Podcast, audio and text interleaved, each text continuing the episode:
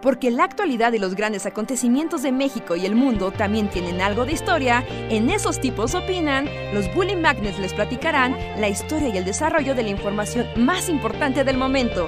Quédate con nosotros que esto se va a poner de lo más interesante.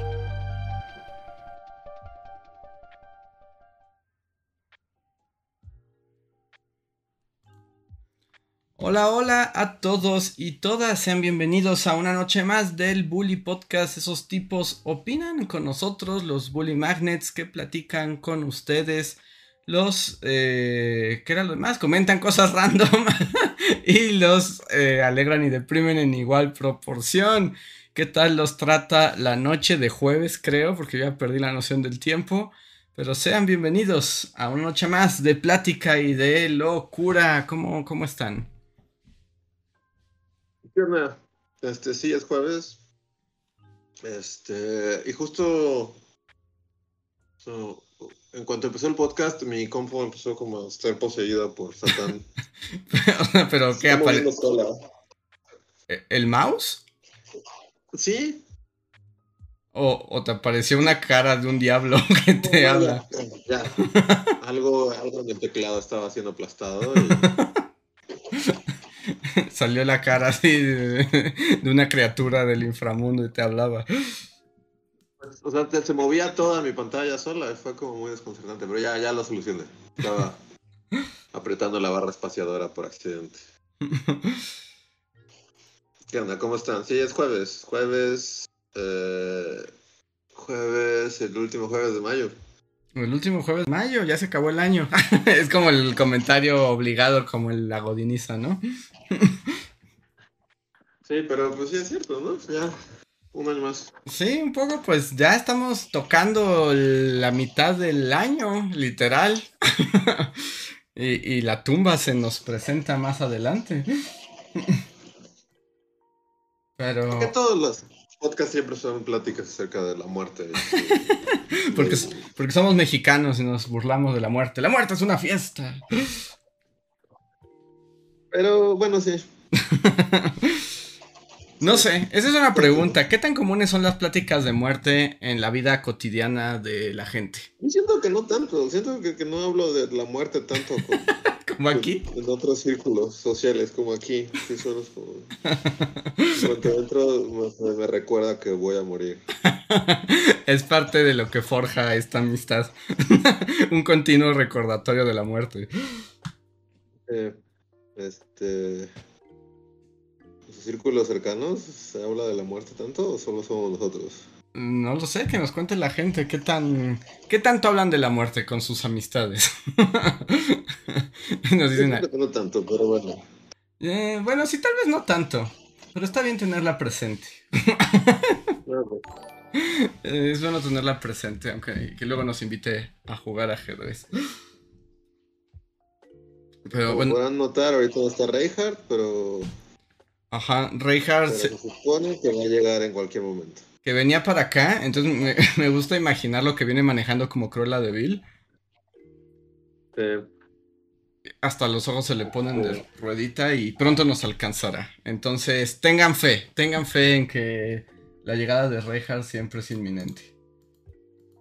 Hablando de Cruella de Vil, así no quiero como. Bueno, es que no hay como tema ahorita sobre la mesa, ¿no? Aún no.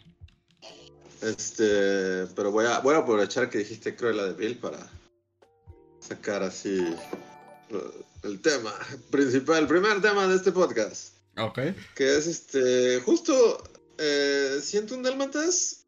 Y ah. no sé por qué de repente. Bueno, no, no sí sé por qué. Son como esas cosas que uno busca. Como que empecé a a curiosear sobre como Disney, ¿no? Como, o sea, bueno, la, la, la industria, como digamos, como la, animación Disney. Y una vez que buscas algo en YouTube, de repente ya, o sea, YouTube te arroja todos los documentales habidos por haber. Entonces, están en un loop como en el último mes, así, eh, investigando así de todas las películas habidas y por haber. Y siento un Dálmatas, justo ahorita que estás mencionando a Cruella y a Reinhardt manejando como maníaco, que es como lo que muchos recuerdan de esa película. O sea, está, está, está cagado. Voy a, voy a decir fun fact de 101 Dalmatas. ok. Uno, es que esa escena del coche Y en general todos los coches en 101 Dálmatas fueron hechos con, o sea, como por primera vez, creo, o por lo menos por primera vez en Disney, con modelos reales, o sea, construyeron el coche, mm, así como, como con cartón, y era como todo blanco y con las bordes negros. Entonces lo fotografiaban y sobre eso animaban. Entonces por eso el, mm. la persecución se ve como tan... la tridimensionalidad del coche es tan perfecta porque es, sobre... O sea, calcaban sobre las fotografías del modelo. Ajá. Y la otra conecta directamente con... Esto es una duda que siento que tú legítimamente tenías, así como, pero estoy hablando de tiempos sí, de la universidad, cuando hablábamos como de películas de Disney. Okay. Y tú tenías esta onda que, este, esta es la época de Disney en la que todo se ve como... Peludito. Como peludito. Ajá. sí, sí, sí, esa es, mi teoría, la época peludita de Disney. La época peludita de Disney, ajá. Y ya tengo la respuesta a eso. ah, sí. Estaba llegando, o sea, sí, sí, sí, porque es todo un suceso en la industria de la animación. Y cuando lo estaba investigando es como, un momento, esto le importaba a Andrés hace muchos años y ahora tengo la respuesta. ¿Y por qué es Y resulta que la época peludita de Disney tiene que ver con un momento en el que este empieza un, un como la tecnología hace que sea posible. el proceso se llama Xerox Process, como Xerox de fotocopia. Y quiere decir que por primera vez en la historia podías fotocopiar en acetatos. Entonces, digamos, fotocopiabas el, boceto del, dibujante, tal cual. Y se ahorraban la entintada, que es como todo proceso. O sea, digamos que tenían a su, a su equipo de changos este, dibujantes pero todos esos dibujos antes pasaban a... Y de hecho hay videos, y, bueno, ahí sí hay como videos y todo de... Era todo un equipo de señoras con tinteros, bueno, así como que tintaban esos dibujos. Y luego, o sea... Pero para ahorrar dinero y porque Disney estaba yendo a la quiebra y porque la tecnología ahora hacía que fuera posible fotocopiar sobre acetatos directamente y ahorrarse el proceso de entintamiento.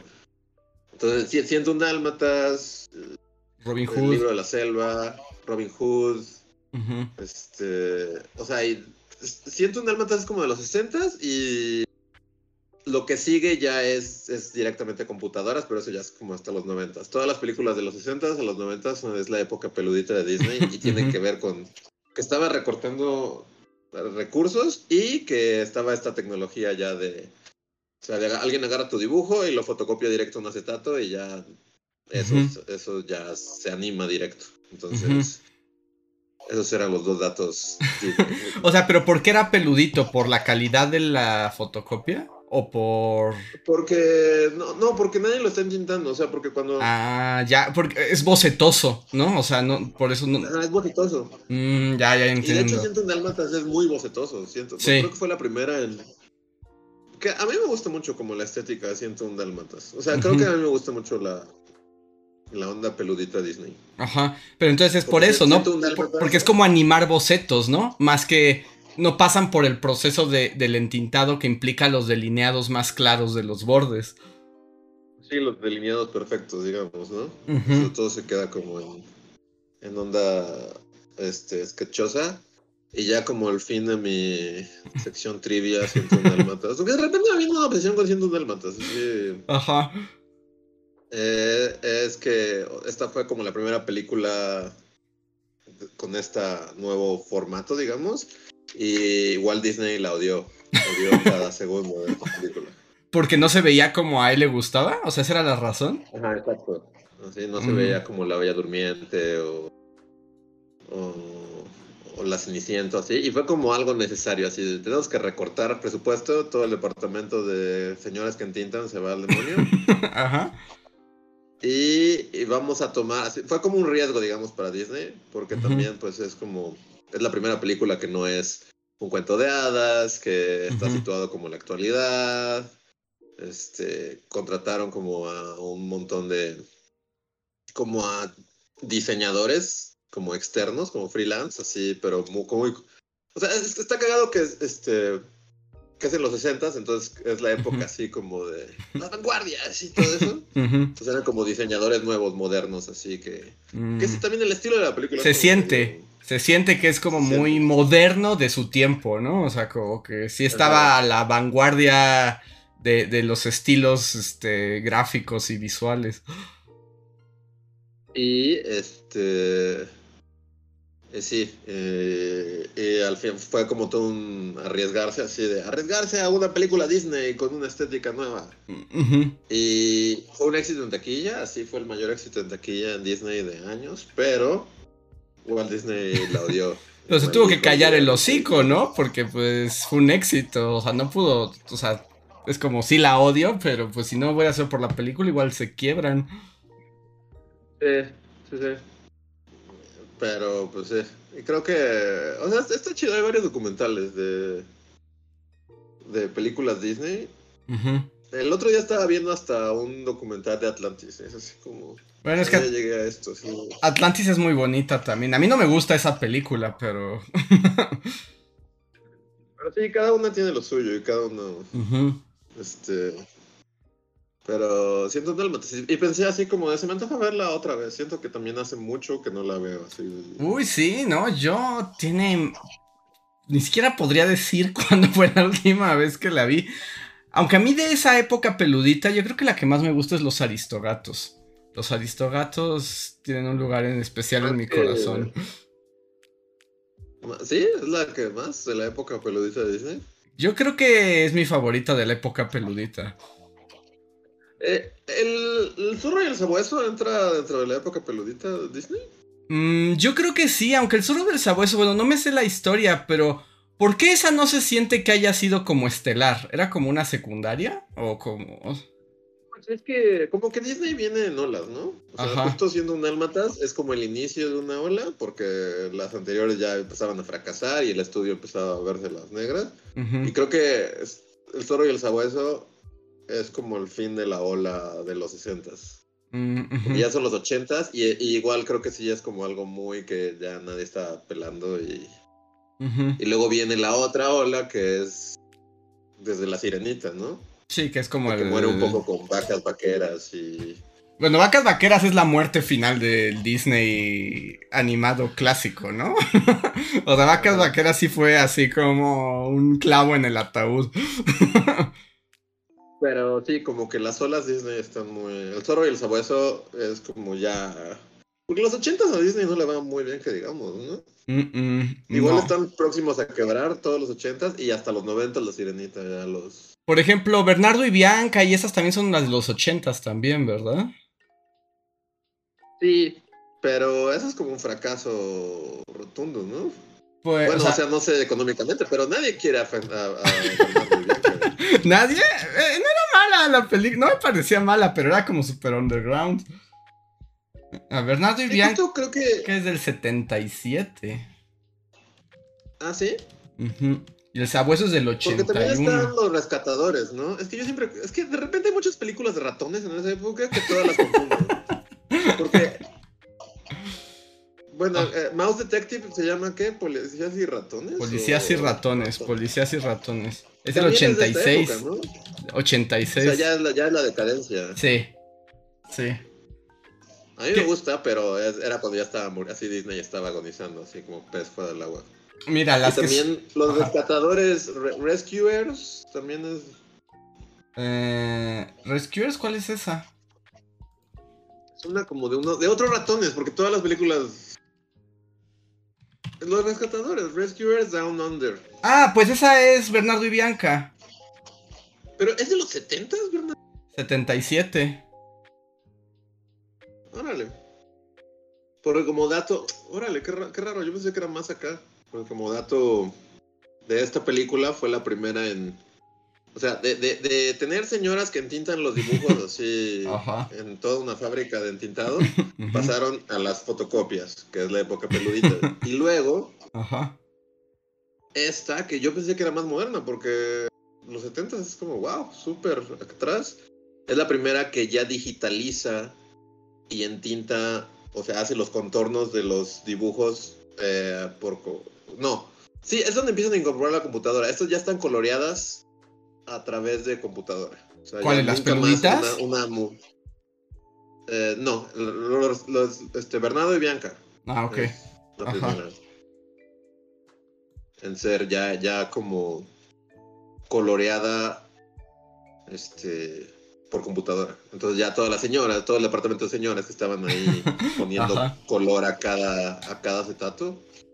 Que es cuando también te das cuenta de que esto, o sea, de las inteligencias artificiales, o sea, como que el arte, la historia del arte es la historia de gente continuamente perdiendo sus trabajos. sí, pues cada, cada tecnología se implementa y, desplaza trabajos. digo, no está chido y no es como un consuelo para nadie ni nada.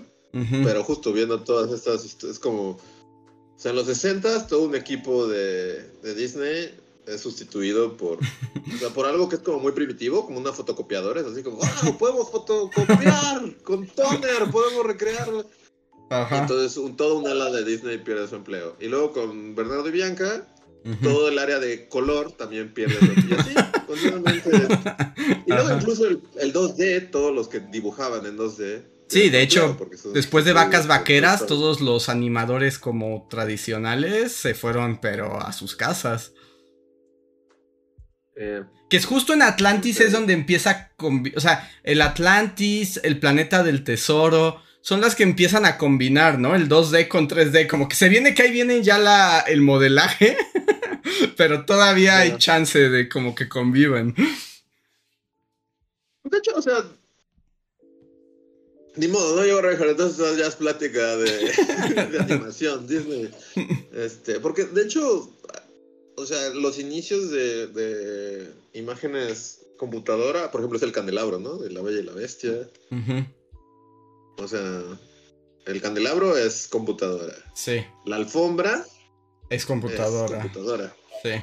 Y en el Rey León los, los, news, ¿no? sí, también son computadora. Los news son computadora. Entonces sí, cómo se van metiendo así poquito a poquito. Porque también por, vi, por ejemplo, que las primeras cosas que hicieron con fotocopiadora, así como de no vamos a entintar esto, sino que lo vamos a fotocopiar y nadie se va a dar cuenta.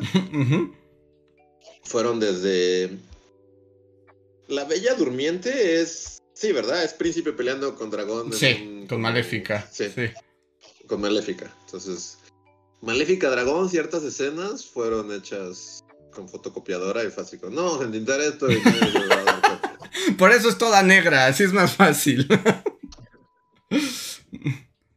Pero sí, la espada de la piedra de caño es. También es peludita. También es peludita. No, la espada de la piedra no es peludito, ¿sí? Sí. Piensa, hasta el pajarito era peludito. Los pescados eran como peluditos. Mm, ¿Cómo se llama esa película? Espada en la piedra. Sí. 63. 63. No, todavía no, todavía le intentaron bien. Sí, no tiene, no, o sea, no es como perfecto el entintado, pero, pero es antes, porque los Dálmatas es 64. Ahorita te digo. Disney 101 Dálmatas. Así como hay mil versiones, esta no me sale luego, luego. 64. 101 Dálmatas es del 61. 61, ah, entonces es peludita espalda la piedra. Sí. Sí, sí, pues se ve bien peludita. Piensa en grillo versión pajarito y tenía como pelitos en todo el contorno. Sí. Podría dar para todo un canal de hablar de Disney. altas y bajas. Sí. Que luego las películas de las bajas son, por ejemplo, El Zorro y el Sabueso me gusta mucho. y, a veces la, la baja, bueno, según yo, si la memoria no me falla, aunque Atlantis ahora la gente la quiere mucha, según yo Atlantis no le fue bien en taquilla. no, supongo que no, pues no, ¿quién iba a ver eso? Según yo, Atlantis fue un gran fracaso. Y, eh, a ver, tal vez me esté equivocando, pero yo tenía este dato, que Atlantis es, o sea, como que en taquilla es un gran fracaso, pero ese mismo año, la película que viene como segundona, la que no le echaban tanto, era Las locuras del emperador. Y esa se convirtió en un hit así absoluto. Y aunque era la de baja, era como la película secundaria en ese. Eh, en ese año. sus ganancias y todo y popularidad se puso por encima de, de la que era la principal. Sí. Que, que a mucha gente le. No sé, a mí como que me, me, desespera un poco la locura del emperador. Yo ahí sí debo decir que yo sí la amo. O sea. ¿Sí amas la locura del emperador? Sí, yo puedo decir así sin dudar que la película de Disney que más risa me da, o sea, la que tiene el efecto cómico más fuerte en mí, la que me hace reír genuinamente, es esa película. Bueno, sí, es como la más es como la menos Disney, ¿no? Se siente como más DreamWorks. ¿Tú crees? Como y humor Warner, como humor Box Bunny. Ajá, sí, es como un humor más Box Bunny. Y también ahí sí, yo sé que pocas veces se escucha que yo diga esto, pero también en parte, en mi caso, es que tiene muy buen doblaje. sí. O sea, ahí sí, es de esas películas que si la voy a ver, sí la prefiero ver en español. Hay varias de Disney, creo que sí me gustan más en español. Pero. La Sirenita, por ejemplo. La Sirenita. Ah, es que también. No, sí, creo que en español es mejor la Sirenita. Al menos las canciones. Ajá. Entonces. Pero sí. Pero sí, se hace todo este. O sea, pues es que el mundo de Disney sí son un montón de películas, porque o sea, uno se acuerda como de las más grandes, pero están todas estas películas secundarias que son un universo, ¿no? Y las que eran para televisión, por ejemplo, que después empezaron a hacer como para eh, VHS y para DVD, ¿no? O sea, también está toda esa línea que tenían mucho menos presupuesto. Sí, y también, digamos, o sea, están como las los intentos de competencia a Disney. Por ejemplo, los ochentas, cuando está agonizando, así es cuando salen como. No sé exactamente cómo se llama. El güey se llama Don Bluth, pero es el que hizo. Este, bueno, la más famosa es Pie Pequeño. Ah, sí, sí, sí. Sí, ya sé. Este, pero también está la de. El secreto de Nim. El secreto de. ay, el secreto de Nim es buenísima. Y la del ratoncito. ah, que va a lo viejo este, ¿no? Una. No, no va al viejo este, va, a Nueva York. Una vez en América, ¿no? O algo, o sea, se llama como algo en América. No una vez en América porque es Robert De Niro, pero. Ah, sí, es Robert De Niro y seis horas de. tomando opio en una casa, en un sótano de unos chinos.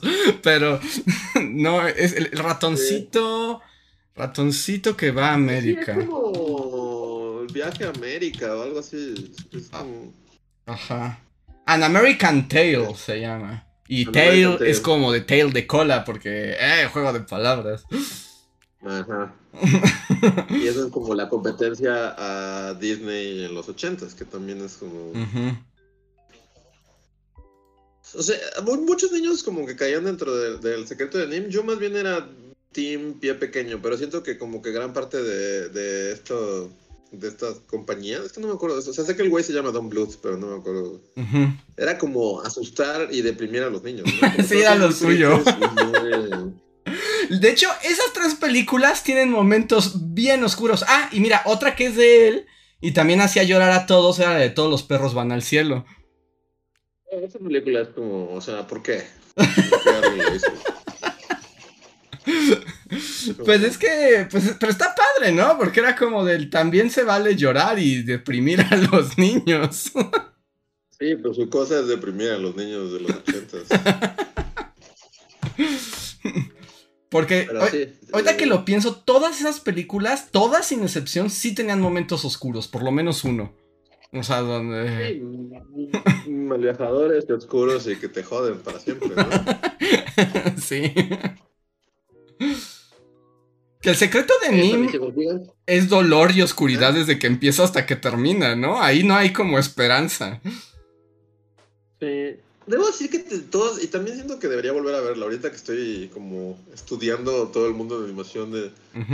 hay, hay varias que vi de niño y como que otras están más frescas en mi mente. La de Nim es una ratoncita buscando a sus hijos, ¿no? Ajá. O algo así. Sí. Se le muere uno de los niños. Uno de los. Ajá. Ajá. Y que hay O como sea, un búho. que es la con- Que hay como un búho ciego, malvado. todo malvado, sí. Sí, con los ojos que le brillan. Como- Pero ahí, ¿cuál era la escena? O sea, ¿qué te traumatizaba? ¿Que se moría su hijo en sus brazos? Sí, todo era terrible. La, la muerte del niño era lo peor. Y ella, pues todos los dolores y sufrimientos que pasaba. ¿Pero tiene final feliz? Sí tenía final feliz. Todos tienen final feliz, pero todas se trauman, ¿no? En el Sí. proyecto, es así como... Pues no- final feliz, pero te Pero- vas a joder. Por ejemplo, no sé si todos los perros van al cielo cuenta como final feliz, porque todos los perros se mueren. Sí, todos los perros se mueren. Y es como la película que no quieres ver cuando se acaba de morir tu perro. O sea- Una pésima idea, no, no vamos a hacerlo nunca.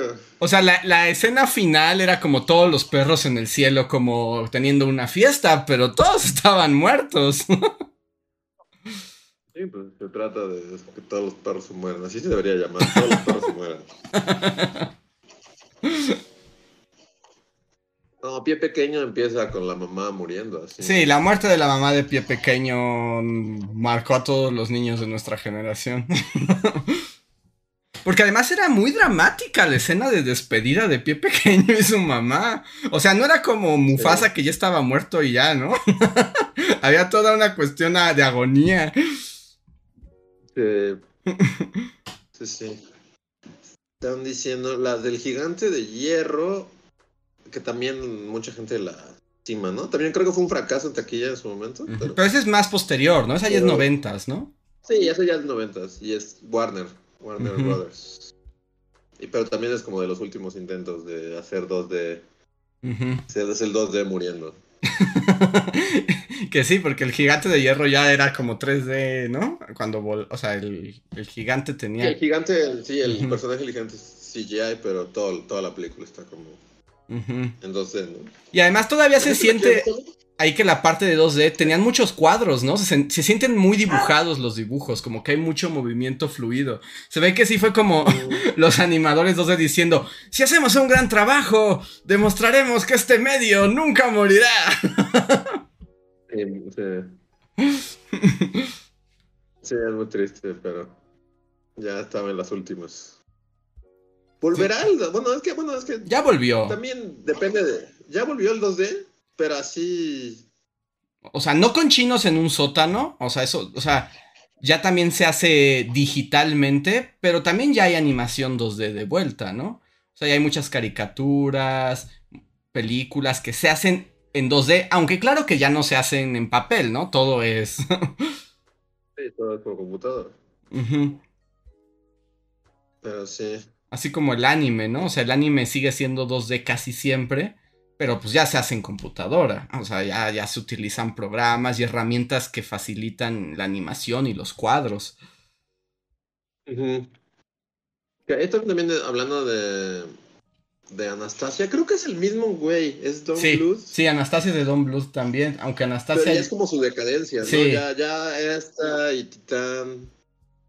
Es mí como que, como que ya. Titana E también es de él. A mí me gustaba Titana E. Es la cosa más dos milera que puedes ver en este mundo, pero a mí sí me gustaba.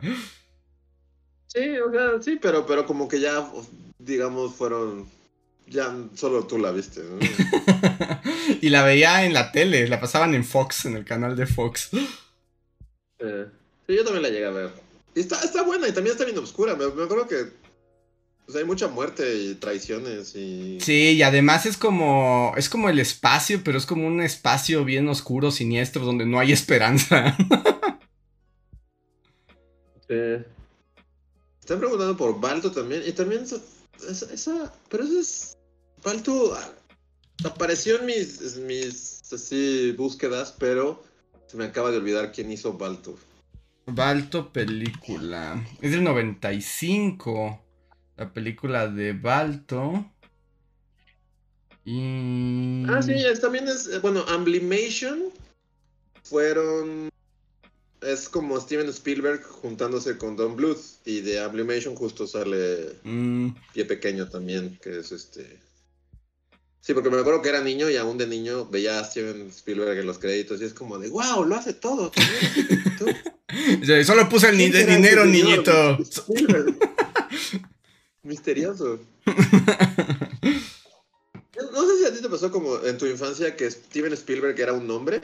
O sea, como es alguien que adquirió cara muchos años después, pero, o sea, pues no sé.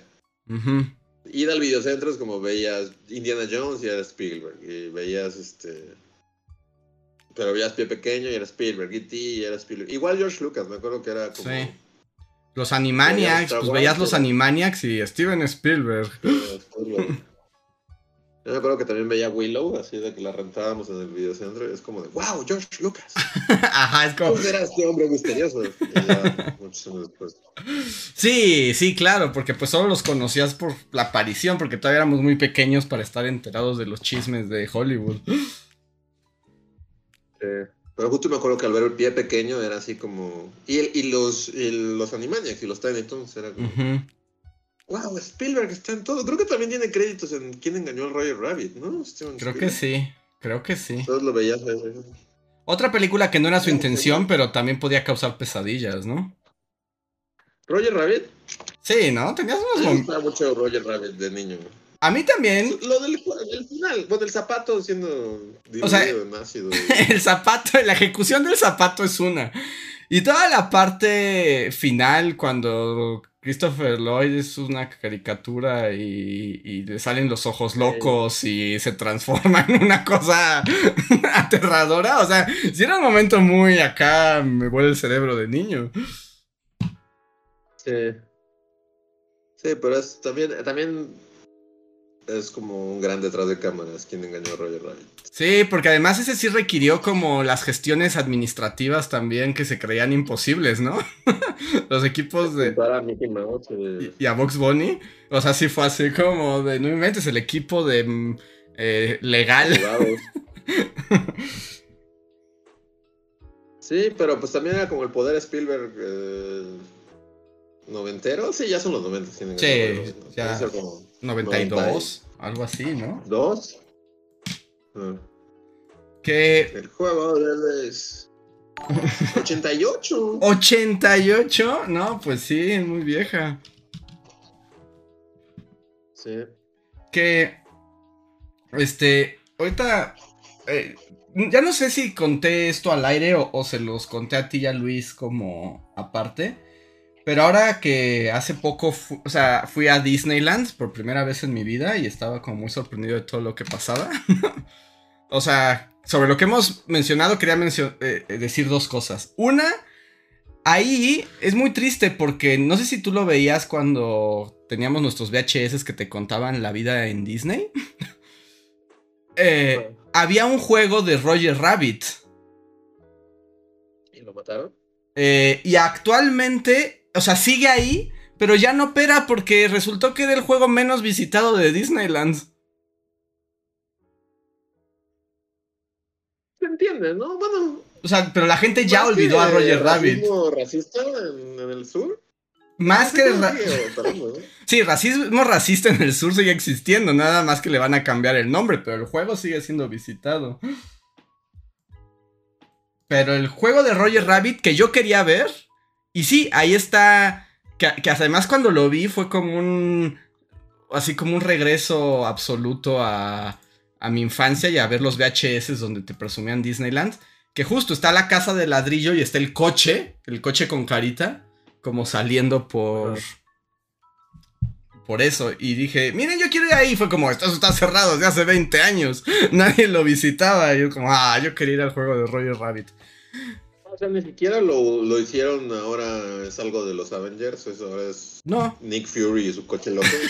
no, no, no, porque eso le hicieron a el elevador del terror, es como, ahora es la nave de los Guardianes de la Galaxia, y es como, pero esa era la del terror, no, no, no, Guardianes de la Galaxia. o sea, ¿tú no está cerrado? Sí. Sí. Y como, y está como la tierra de Mickey Mouse, que es como la tierra del Toon, la tierra animada y están construyendo nuevos juegos y se ve que pronto lo van a eliminar. Eso. Pues. Eso era una cosa que quería decir. Y la otra, que tengo que no sé si contesto al aire, se los conté a ustedes. Dice que despidieron a todas las señoras que entintaban. Y ahora las que quedan están ahí en Disneyland, en unas tiendas especiales donde te dibujan el personaje de Disney que quieras en vivo. No sé si eso lo contaste al aire, pero sí que es como... Que debe haber un truco. Pues eh, no sé, porque son unas señoras que están en unas mesas como unos respiradores al estilo Disney de los años 40, hasta con la lucecita y todo. Y tú llegas y puedes comprar dibujos y te dibujan al personaje de Disney que quieras, al que sea. Hasta tienen unos catálogos juntos para que te inspiren, que son unos libros así gigantescos. Y para que te acuerdes de qué personaje soy. Y, y en teoría, ahí te dicen que el personaje Disney que les pidas son capaces de dibujártelo. Ah, pero ¿y si le pides al achichincle de. ¿Cómo se llama? De Ratigan? Te lo dibujan. Sí, no creo. Sinceramente no creo, Están todos. Sí, hay un truco. Hay como una. Hay como una. Este. placa ahí de calcar que, que, que, no estás viendo. Así de, que solo ellos pueden ver. Sí, o sea, no sé si ese es el truco. O sea, lo que sí es cierto es que te pueden dibujar a todos los personajes, pero como que tienen un número limitado de, de posiciones, ¿no? O sea, puedes pedir a Jafar, pero Jafar solo tienen tres versiones de Jafar. Y probablemente el asistente de Ratigan solo tenga una versión. Pero yo digo que. Yo creo que hay como un catálogo y las obligan, porque más son puras señoras, las obligan a sabérselas todas, o si no, queman a su familia. ¿Sí? Ese es mi. secuestrado. Esa es mi teoría. Según yo, todos los empleados de Disneyland, su familia está secuestrada. Las tienen como colgados, así como el guasón, en un bote de ácido. Y si no hacen sus cosas al 100%, los eliminan. Por eso esa gente trabaja así. Sí, porque no pueden. Eh, salir del personaje, ¿no? O sea, una vez que eres Gastón, eres Gastón para siempre. Ajá, mientras seas visible para el público, tienes que ser el personaje. Y si te sales del personaje un instante, te ejecutan. Sí, a ti y a tu familia. a ti y a tu familia. Está muy loco. El artificio que construyen está loquísimo en Disneylandia. O sea, a mí me voló el cerebro. Pues sí, suena. Suena que sí, pero las señoras no sé. Bueno, o, puede, puede que sí, o sea, pues. Los hacen un millón de veces y luego ya. Y seguramente tienen. Bueno, yo asumo que tienen una especie de entrenamiento que debe durar años, ¿no? Y además todas son viejitas. Tal vez son las entintadoras que corrieron. Tal vez sí son las entintadoras originales. Y les dan poderes. Que se quedaron sin trabajo en los 60. Ajá, les dijeron, pues, puede ir a entintar en Disneyland. pero, pero cualquiera así de, no sé, eh, el güey que le dice a Frollo de que no puede los ojos de Notre Dame, ¿ese señor? Ese señor sí, o sea, yo creo que los que no cuentan son los personajes que no son personajes, ¿no? O sea, los que no tienen diálogos o nada. Pero tú le pides al papá, al párroco papá del jorobado y te lo dibujan. ¿Sí? ¿Sí? ¿Solo cante esa parte y desaparezca el resto de la película? No, sí sale toda la película. ¿Sí sale toda la película? ¿El de los ojos en el programa? ¿Están viendo, Frulo? Sí, pues, pues es el papá de... Es el papá del jorobado. ¿Ah, sí? sí, él sí es un personaje real. Pero no, el, el, güey que le dice a Frollo, el güey que le canta a Frollo, ¿ese es el papá del jorobado? Sí, porque acuérdate que todavía se lo lleva y se lo lleva a la, a la catedral y ahí lo cría como a su hijo.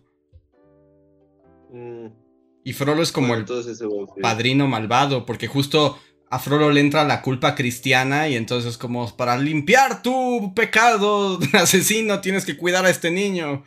Y va a visitarlo, pero el que vive en la catedral es el que le dice los ojos de Notre Dame te están mirando. Sí, esa película tan apta para niños. culpa cristiana la película. Alguien mencionó Tarzán y Tarzán, no sé, en mi mente siempre es como escapa. Así como siento que nunca existió. Ah, es muy aburrida, es muy mala. Las canciones de Phil Collins es como de. No, hasta ahorita era un borrón. Hasta vacas vaqueras o no sé. El planeta del tesoro o Atlantis la recuerdo más que Tarzán. Yo amo el planeta del tesoro. También es de esas que nadie me apoya, pero a mí el planeta del tesoro me encanta. Está bien, solo su personaje es muy noventas. Es como. Sí, sí, sí. sí 90s kid de la película. Sí. sí, hasta patineta tiene, patineta espacial, o sea.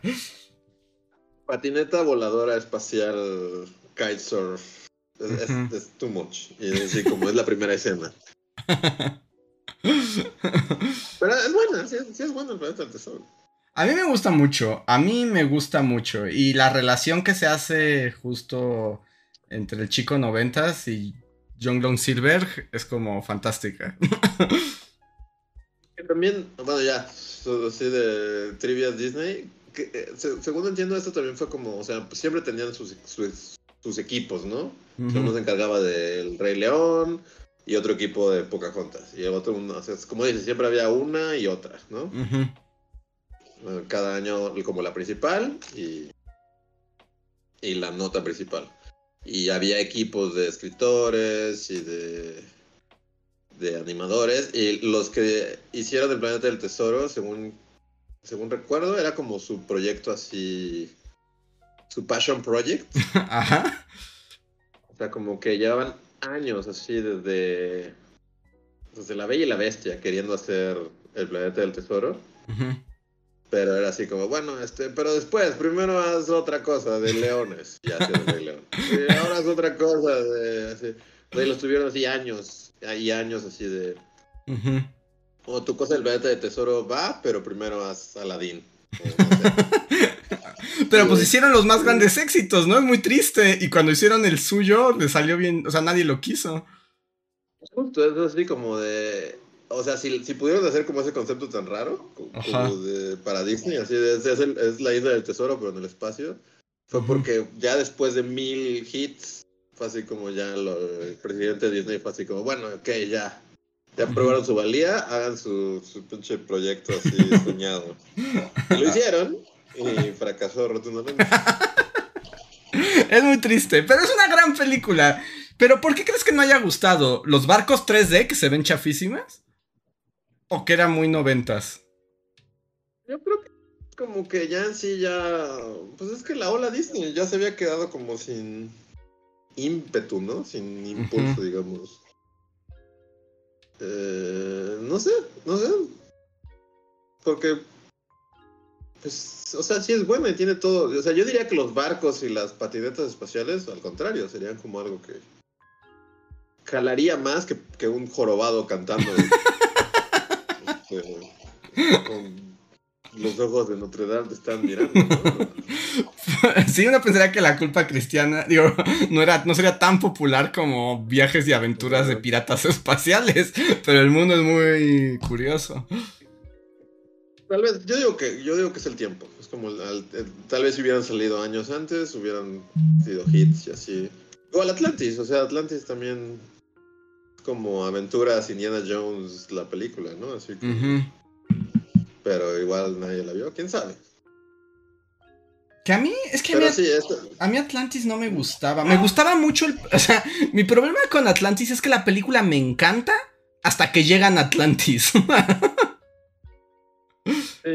O sea, me encanta todo el construcción. O sea, eh, la cuestión como arqueológica y el equipo acá como de el team inadaptados aventureros y todo el camino y cuando los ataque el Leviatán. Todo eso me encanta. Pero ya que llegan a Atlantis es como ¡Buu! Atlantis, está muy puff. Pero. Y el estilo también está chido, ¿no? Es como también es muy diferente. Así como. como, como cuadradito, así, no sé, como muy bueno, también estaba viendo que lo que querían era como que se viera como un cómic, ¿no? Bueno, y ahí tienen también, trajeron a Mike Mignola, que es el creador de Hellboy, entonces tiene como mucho el estilo. La estética, ¿no? Como, cuadrada. Ajá. Como todo muy, cuadrado, muy. Pero sí, sí es cierto. Va bien y luego llegan a Atlantis y es como. Sí, buh. O sea, toda la, por ejemplo, toda la parte de la aventura chica Atlantis y Milo y su romance está súper aburrido. Y como que el giro del hombre militar malvado, me robo los poderes de Atlantis, o sea, como, no sé, como que como que la película pudo tomar otro rumbo en ese, cuando llegan a esa parte. Más bien como que esa es la parte que se siente como lo que haría Disney. Más bien todo lo que a ti te gusta es lo que se siente como no Disney, ¿no? Ajá, bueno, sí, si lo pones así es cierto. Es más emocionante, así. Y luego justo Atlantis ya es así como ya otra vez es Disney, como la fórmula Disney. de nos enamoramos y tenemos... sí. Y un personaje va a ser como el malo así. Malo maloso. Sí, porque, porque además, o sea, sabes que hay malas intenciones porque es una exploración. Es como el colonialismo hecho película, ¿no? Básicamente, es como analogía. Mejor, de hecho, está mejor hecho que Pocahontas el colonialismo ahí. Pero, pero justo como que hasta los malos son ambiguos mientras van avanzando, ¿no? O sea, porque sí se preocupan por el crew, o sea, todo. Y al final se vuelven malos, muy malos, y luego como que le entra el poder, ¿no? Y, o sea, como que se electrocuta con el poder mágico de... No sé, es como de... Esa película solo me gusta al principio. sí. Y... Y ya después Sí, Atlantis fue la. Bueno, no, Vacas Vaqueras es como ya la. Sí, no, esa es mala de principio a fin. Pero, ¿si Richard está aquí o solo está su, avatar? pues, pues está en la oscuridad, al parecer. Hola, Richard, ¿nos escuchas? No te oímos. Ah, mira, es Richard en el camino. Dice que él sí nos oye, pero nosotros no te escuchamos a ti, Richard. Sí, no, tú eres como, como un güey que va a hacer un TikTok quejándose de Andrés Manuel López Obrador.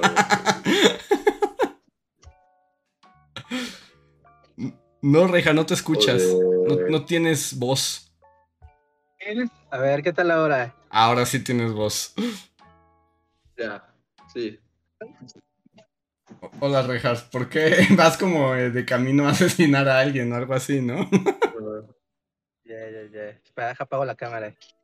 Este, porque colapsó la ciudad. ¿Por Llegó el diluvio y ahora Noé capturó algunos animales y se salvarán y otros morirán. Claramente. ¿En serio? ¿Estás a punto de morir por culpa de la ira de Dios? Sí, sí, sí.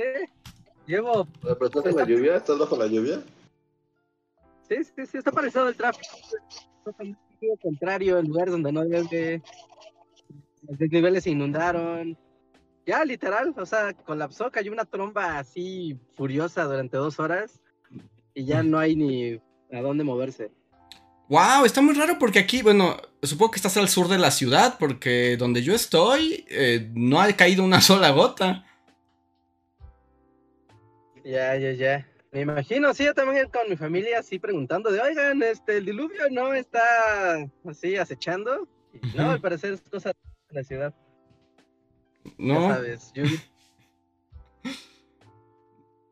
Y ya, o sea, y ahorita ya fue de, bueno, pues estoy en el tráfico, literalmente no puedo avanzar, así que me uniré al podcast. Sí, ¿no te acabas tus datos, Reinhardt? Porque si no, puedes gastarlos diciendo, ¿cuál es tu opinión sobre la película Atlantis de Disney?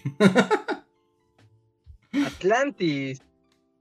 Atlantis. Ay, es rara, ¿no? Porque es buena, pero a la vez no es buena. Eh, ajá, exacto. Es que está claro porque, o sea, Atlantis es bien, todo el principio de la película y la exploración y los personajes están bien chidos. Pero como que acá, como que es muy aburrida después. ¿Ya ves? no estoy solo. Cuando llegan a Atlantis la película se va al diablo. Llegan un consenso general así entre, entre, la humanidad que... Ajá. E-, es, aburrido, es que es aburrido, es que no es interesante. Ver Atlantis no es interesante. Ni es divertido, ni, ni nada. Es como de, pues sí, son un montón de hippies submarinos. Pero cuando los hippies submarinos van viajando, sí está divertido. Y los hippies submarinos tienen personalidad. Hasta que llegan a Atlantis y se olvidan de la mitad del elenco de personajes. Ah, no, no, pero por hippies submarinos me refiero a la gente que pobla al Atlantis. Sí, es que ah. Los son los, exploradores. Sí, los exploradores son los padres. Sí. Pero luego llegan con Chica Atlantis y su, su, banda de hippies y es así como de, ¡buh! ¿Por qué? ¿Por qué? Además, por ejemplo, la chica mecánica, el hombre topo, el vato de los explosivos, la viejita que habla por teléfono. O sea, eso ellos están muy padres. Y durante la primera mitad de la película, los ves hacer cosas y sus chistes y tienen dinámicas. Y ya que llega Chica Atlantis, se olvidan de ellos, no vuelven a salir. por tema de tiempo. Y esa mujer se enamoran sí. Y está como. O sea, es película Disney, ¿no? O sea, es normal que, que haya un romance random. Pero. Pero sí está como como que no sientes nada por ellos, como de, ah, mira, pues el encontró a la morra submarina de sus sueños, qué loco, ¿no? Bueno, pues ya. Y después también Milo tiene varias escenas de acción, acá que ya trepa, agarra cuerdas. Y es como de, no, este güey no podía levantar tres libros sin cansarse. Y ahora resulta que puede, o sea, a puro pulso, arrojarse de una cuerda y saltar hacia un globo en movimiento. No mames. Exacto. puede manejar una moto a, a brazo limpio. Exacto, porque, porque además como que su encanto es ser así como nerdo y débil, ¿no? Con un gran corazón. Pero ya sí, al final cuando ya se vuelve héroe de acción es como de no, no, tu chiste era exactamente lo contrario. Sí. El personaje principal. O sea, me cae muy bien. Milo es padre. O sea, Milo está padre. Eh, toda la banda de Misfits, este. Aventurero está padre. A mí el villano y la rusa malvada también me caen muy bien. Mm. ¿Eh? Y también la onda steampunkosa, ¿no? Vehículos steampunk. Está chido. La muerte del villano está muy padre. se ah. vuelve como de cristal. Sí. Y después cae en unas y, y ya no, o sea, como que ya no lo ves, ¿no? Pero pero pues ya, no, o, cae, o sí cae de lleno así el precipicio, porque es una escena aérea. Sí, porque va colgado de, va colgado como de la fuente de energía. Ajá, y agarra la energía y como que se llena de energía y se vuelve de cristal. Pero no me acuerdo si ese güey cae, o sea, y cae y, pega en el suelo y muere del, de que cayó como de mil metros. Y mata a la rusa, ¿no? Y el aspa lo deshace. Mata a la rusa, ¿no? Algo le pasa a la rusa. O sea, porque la rusa es como su compinche, pero luego como que ya se da cuenta que está bien loco el güey y, y como que trata de, de, tenerlo. Esto tal vez es un recuerdo falso, pero creo que él mata a la rusa también, ¿no? Mm, ¿Pero que la tira? Sí, creo que la sí. Tira. La tira. No sé si muere, no recuerdo si muere, pero, pero sí, la traiciona, al final la traiciona. Todos caen, ¿no? Todos en Disney, como no pueden hacer nada muy violento, todos los villanos caen siempre a algo. Pues excepto Úrsula, ¿no? A Úrsula sí la atraviesan con un barco así como empalada gorda y es así como, wow, Disney. Ya, ya sí le empalan. Pero Scar se cae. Este. Este, Gastón. Este... Gastón, cae. Gastón, cae. Eh, Clayton. Ah, bueno, él se ahorca, pero él sí lo ves, él sí ve su sombra cómo se... en teoría se cae, en teoría se cae, porque solo ves la sombra y sí está como súper... Pero en teoría también cae, ¿no? Solo cae y ya ves la sombra. Pero, porque cae, pero se enrueda. Ah, esa es una gran muerte, es un gran momento así como, wow, se ahorcó frente a nosotros. frente a todos, así. Este, bueno, Jafar queda queda preso, ¿no? Jafar queda preso. Eh, este, el malo de Pocahontas, ¿qué le pasa? Al malo. Se cae, ¿no? También se cae. no me acuerdo qué le... ¿Qué le pasa al malo de Pocahontas? No recuerdo cómo se llama ese güey. Es como el peor villano de Disney. Es el villano más. Nadie recuerda su nombre. Señor gordo de barbita. Señor gordo. Eh... Salvajes, salvajes era su canción, ¿no? Ay, sí, A ver, el público sabrá. A la bruja de Blancanieves se cae por un precipicio y luego la aplasta una piedra gigante. siempre como se cae y algo más, ¿no? Como Scar se cae y luego se lo comen las llenas. Ajá. El gobernador Radcliffe. ¿Alguien sabe cómo? Neta, no me acuerdo. Frollo se cae también. Frollo se cae a la lava, además, ¿no? La lava que por alguna razón, por alguna razón la, piedra de Notre Dame, aguanta lava. Porque... ¿Por qué al infierno. Ah, porque las gárgolas avientan lava, ¿no? Las, las gárgolas como que escupen lava por alguna razón. Sí, alegorías al infierno. Se lo llevan, solo lo regresan amarrado a Inglaterra. ¡Qué chafa! Por eso nadie se acuerda de él. Ni tuvo un final interesante. Tiene una muerte de Todas, de todas, de todas. no me sería un gran videoclip, pero volver una película. es llevarlo muy Exacto, es un demasiado lejos. Llegó, es un videoclip que llegó demasiado lejos.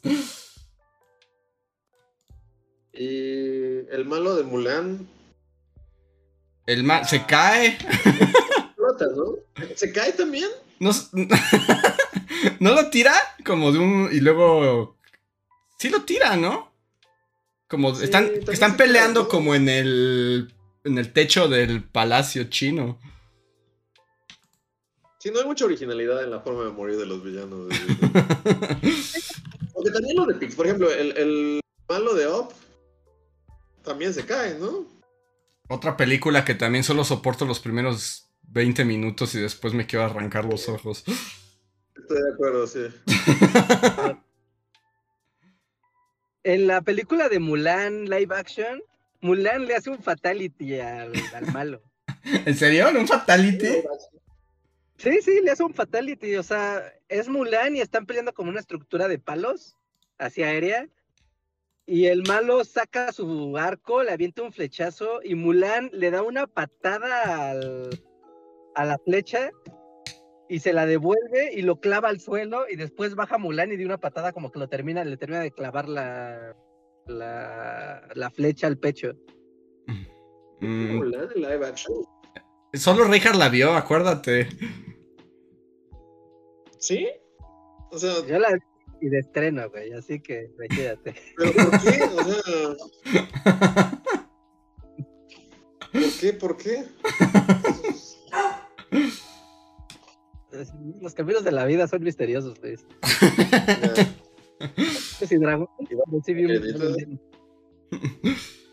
Ah, no, sí es cierto. Dicen que no se cae el, el, malo de Mulan, sino que explota en cohetes. Explota en cohetes, ¿no? Lo, explota en pirotecnia. Explota en pirotecnia. Pues ah, mira, está criminalizando ahí. Sí. Pero tiene, no sé, las muertes, algunas son muy gore, pero sí son algo repetitivas. ¿Alguien recuerda Tierra de Osos? Claro. A mí, a mí Tierra de Osos sí me gusta. De hecho, o sea, en el ciclo Phil Collins, el ciclo Phil Collins, creo que la que más me gusta es Tierra de Osos. Sí, sí, definitivamente.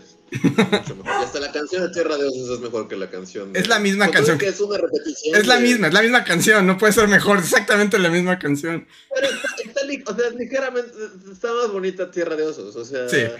con todo que todo el mundo recuerda la de, la de este, Tarzán. Ajá. La Tierra de Osos es, como, es más bonita, realmente, a mí me gusta más. Es la misma canción, o sea, con Tierra de Osos, pero Está, está. A mí me gusta más el tema de Tierra de Osos. Porque además empieza cazando el osito, ¿no? Ajá, exacto. Empieza cantando el osito y ya después es como de. Ajá. Phil Collins. Y es como de Phil Collins. Y los osos. es la misma canción. Pero con osos. Y el osito es muy simpático.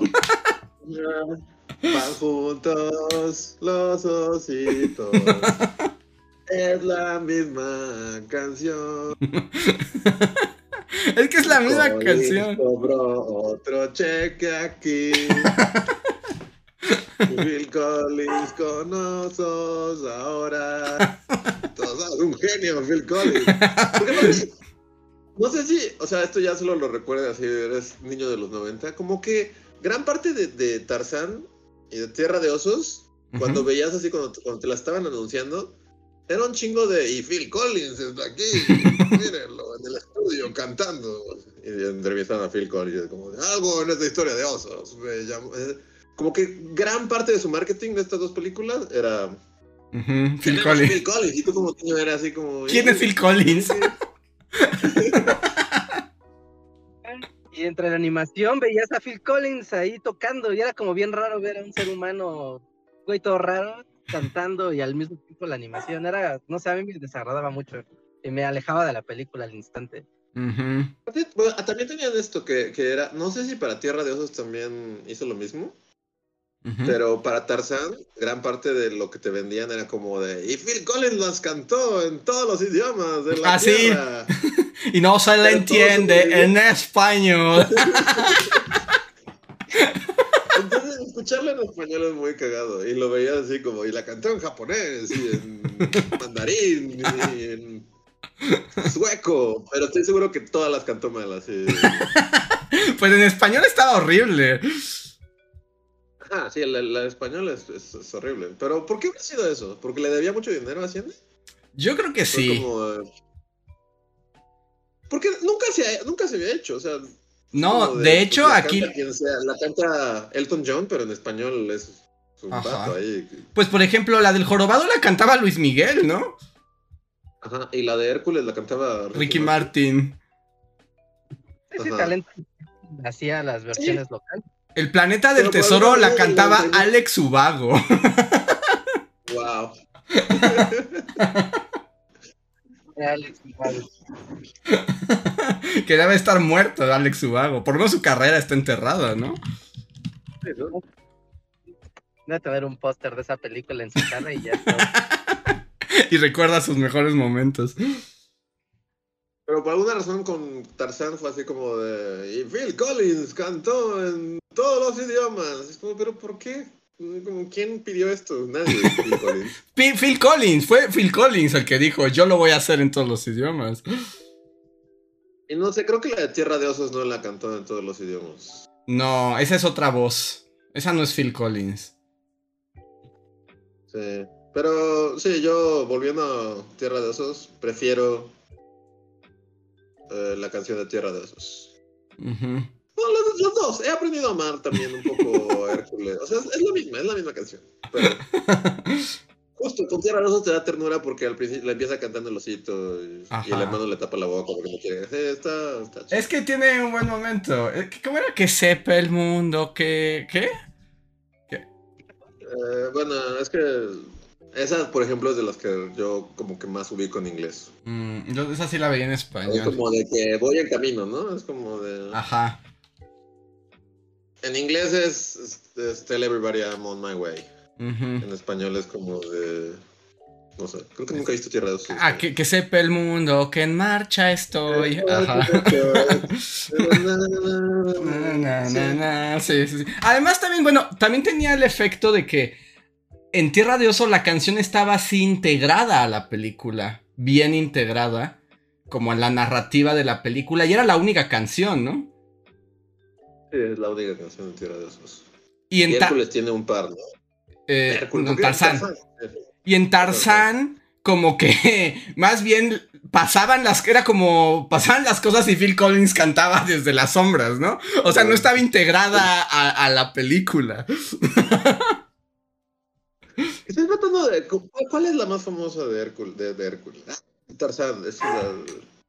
Es este caído la de extraños como yo o algo así, ¿no? Ajá, sí, espera, ¿cómo Y la otra que es la, de la mamá, la de... Ajá, la de eres un mono sin pelo. no, no dice así, pero esa es la idea. Pero estoy tratando de recordar cómo la canta. Lo extraño, ajá, lo extraño que soy. Quiero saber lo extraño. ¿Cómo, no sabes qué estoy diciendo? no. Alguien te dice esto fonéticamente y claramente no tienes idea de qué estás diciendo. Hijo de hombre. Tú cerras, ¿no? Hijo de hombre. Tú cerras. Cállate los hocico, Phil Collins. Vete de aquí.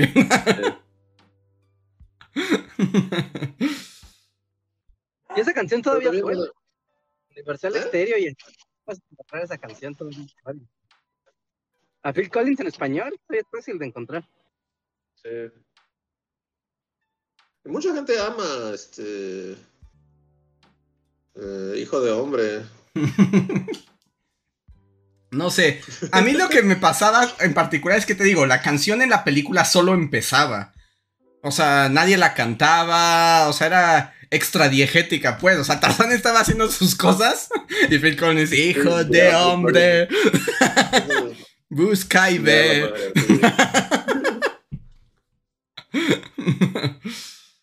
Y ya hay como tres canciones de Phil Collins en Tarzán, ¿no? Sí. Pero ¿cuál es la otra? Pues es que es la misma, ¿no? Es que no hay forma de distinguirla porque todas son la misma canción. Díganos, ayúdenos en el chat porque no voy a buscar esto porque yo fue flojera a buscar. Pero no, no, la otra no es como la romántica. La de la mamá de Tarzán, ¿no? Eso es... No, porque la, la mamá es como la de.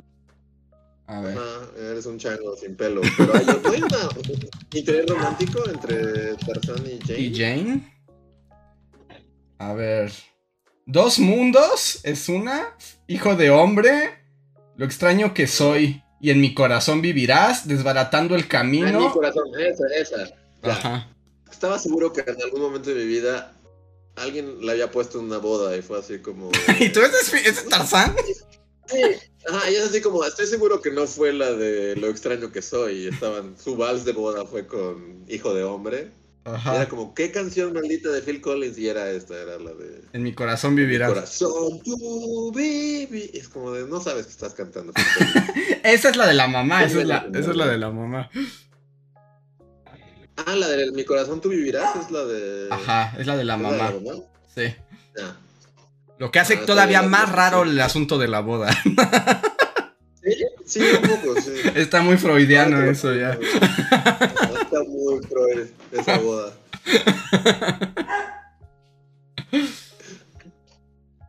Justo esa boda parece como de wow, sí, ya, o sea, ya te pega la edad así de ya es un tema de bodas, así como de. o sea, Ya ya avanzó. la, la canción de Tarzán ya es así como de. Es usado para abrir la pista en una boda y, te vuelves como el nazi en Indiana Jones que se vuelve viejo así. Se te vuelven, los ojos de canicas se te botan. Nos dicen que la de interés romántico es la de lo extraño que soy. Sí, es cuando Jane y es como de, oh, te estoy estudiando con mi mirada colonialista y antropológica de una británica del siglo. XIX.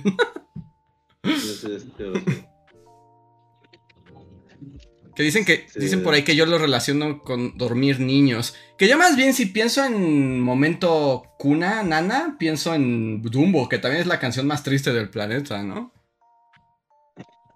Sí.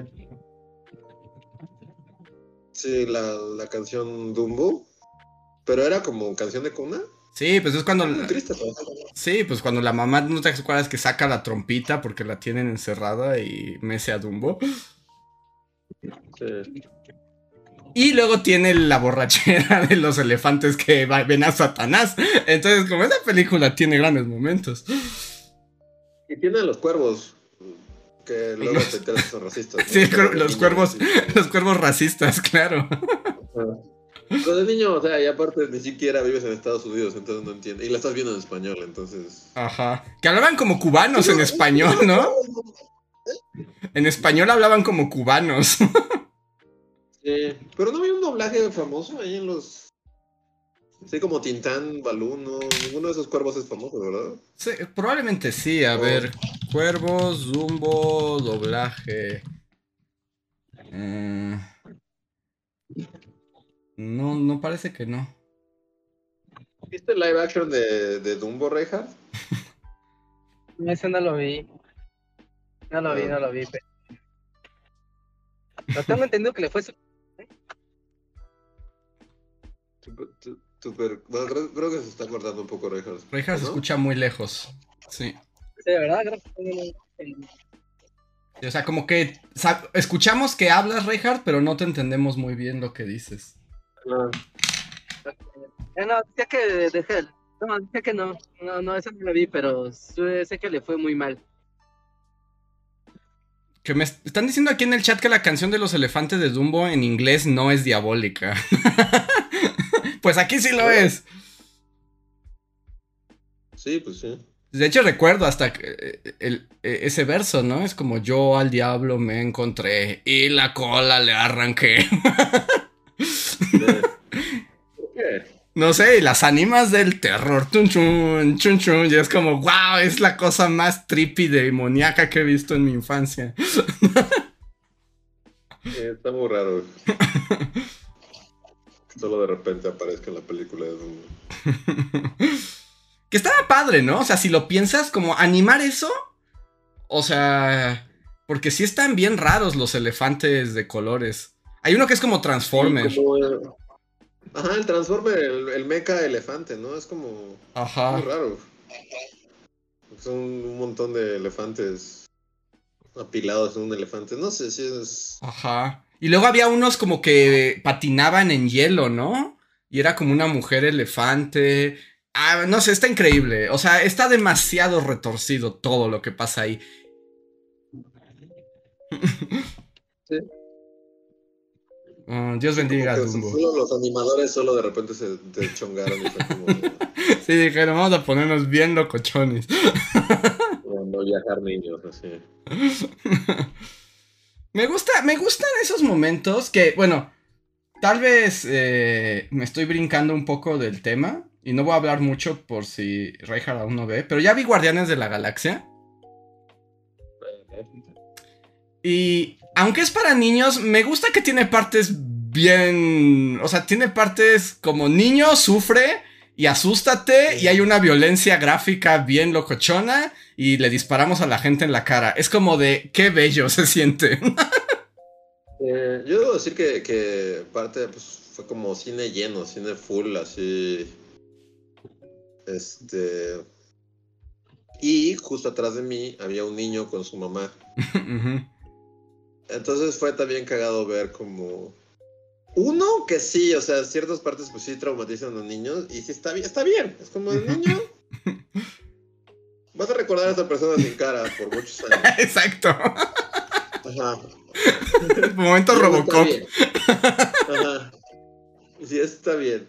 Y, y otras que, que, o sea, no es que, o sea, pero, pero como que también no sé, niño fue como mi estudio de mercado. De, los niños también aguantan ver esas cosas y también las entienden. Y también, o sea, digo, no todos, ¿no? Habrá algún niño que si se ponga a llorar o lo que sea, pero uh, la actitud del niño ante la película, ciertas cosas eran así como de what the fuck y ciertas cosas es como de eso está padre. o sea, eh, eh, estás viendo algo que tú pensarías que va a traumar a un niño o que lo va a hacer llorar, pero el niño lo soporta y lo entiende y lo procesa bien. Es así como bien. Sí, y, todos nos hemos. Es, como. Además, es un momento importante en la vida de, del, humano contemporáneo. Todos tenemos películas que nos impactaron mucho. o sea, pues como decía Robocop, ¿no? O sea, yo la vi como seis años, así. ves un sujeto disolvido, así como siendo derretido por ácido. Y... luego un coche lo atropella y se vuelve sopa y, tú tienes seis años. Exactamente te traumatiza, pero, pero está bien. y siento que Guardianes de la Galaxia va por ese camino y lo aplaudo. yo también, fue como bien, bien película. bien por traumar niños y mostrar cosas que no. que tal vez no serían como tan infantiles. Ajá. ¿Tú ya la viste, Reja? No, no lo he visto, pero sí sé de qué estás hablando. Pero no lo voy a decir. Está bien, está bien, está bien, porque, bueno, o sea, si tú me preguntas como niños, niños con cosas violentas, la verdad es que pues no es... Mm, ya lo perdimos. Sí, Reinhardt, eh, te escuchas, no sé si nos escuchas a nosotros, pero tú te escuchas intermitentemente. Así como si estuviera sobrevolando. Pues es que Noé lo quiere matar, ¿no? Digo, Dios lo quiere matar más bien, si Noé no se apiada de Reinhardt. Pero. Mm, no, eres un roboto. sí. Pero esperemos no, no te lleve el diluvio. Pero pues voy a aprovechar esta pausa para eh, pues agradecer a todos los que nos escuchan y recordarles que si les gusta lo que hacemos y además quieren interactuar y participar en la conversación al mismo tiempo que nos ayudan a continuar, pueden usar el super chat, que es un pequeño nativo que nos dejan aquí y nosotros lo leemos. Voy a leer algunos de los super chats que tenemos aquí. Dice Andrés Ferardo, muchas gracias. Buenas noches, un apoyo por la censura del ratón capitalista en su video. Sigan así. Hablando de Disney, hablando de Disney, hoy ya salió, si no la han visto, ya tenemos la canción de la sirenita. que el ratón no nos quiere dar el dinero, pero la pusimos igual. no, no monetiza para nosotros, pero está chida. Pero pueden verla. Que ahí, bueno, ahí es culpa del de, los que nos escuchan, de, los bully fans. Es como, me animaron a cantar una vez y ahora van a aguantar mi voz horrible todas las veces que sea posible. Pero aparte queda muy bien, o sea, explica muy bien la versión de, de Hans Christian Andersen. ¿Por qué es tan triste? Es muy triste, todo en la versión original es muy triste. Que también, bueno, llegan los comentarios. Te faltó hablar de la parte de las hermanas. Y así como tenía tres minutos y un número de versos limitado. Exacto, se tiene que adaptar a la canción. Pero sí, pasen, pasen a ver los dos videos. Los dos videos, conozcan a la sirena de la vida real y luego canten con Christian Andersen la sirenita. Porque es como Disney, pero más triste. Ya se estrena mañana, ¿no? La película, sí. De hecho, creo que la premiere es hoy a median. O sea, como hoy a las 11 de la noche es la primera función. Entonces, esperemos que mañana. Mañana vamos a spamear todo el video una y otra vez con el hashtag la sirenita oficial. sí. Sí, compártanlo. Dice. Para montar la ola Disney. Sí, sí, hay que... Porque además, y es cierto eso, bueno, ya les puedo contar esto, chat, o sea, la canción estaba hecha desde hace un montón y hice como cuatro versiones diferentes con distinta música, en distintos tempos y todo para que pudiera monetizar la canción. Pero cada vez que la subimos llega el anuncio de los calamares de YouTube que te dice, esta canción es de Disney y Disney se va a quedar con todo tu... con toda tu revenue. Y eso si te deja ponerla, que también es posible que en algún momento la maten, como mató a Saladín, ¿no? Así que escúchenla mientras existe, porque tal vez el ratón Exacto, escúchenla mientras exista, porque no hay garantía de que el, de que el ratón no la mate más adelante. Reja dijo demonio. Es que está. yo creo que pues, está difícil, ¿no? Creo que tiene mala señal. Y, la, lluvia más. Sí. A ver. Manuel Dueñas dice: Hola bullies, dejo mi pregunta para Andrés. Y dice: ¿Qué piensas de que Haruki Murakami ganó el premio Príncipe de Asturias de las Letras 2023? pues que está bien. ¿Ganó el premio? Sí, pues está bien. ¿Sí? Sí, está bien, y así ya le dan algo porque el Nobel no lo va a ganar nunca. Entonces el príncipe de Asturias es casi tan bueno.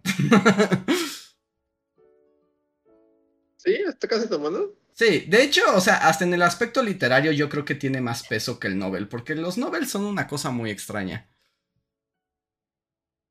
Sí. Pero, pues insisto, yo sé que todo el mundo ha interpretado así como, como la amiga de Mars, ¿no? Creo que ha tomado a mal mis, mis intentos por destruirla.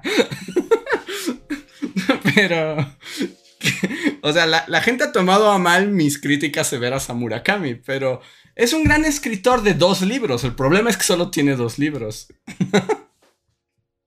Es como Phil Collins. Exacto, exacto. Cada nueva novela de Murakami es la misma canción de Phil Collins de antes. Pero cuando no has leído sus dos libros, la primera vez que los lees es como, wow, es un genio. Y son muy buenos dos libros.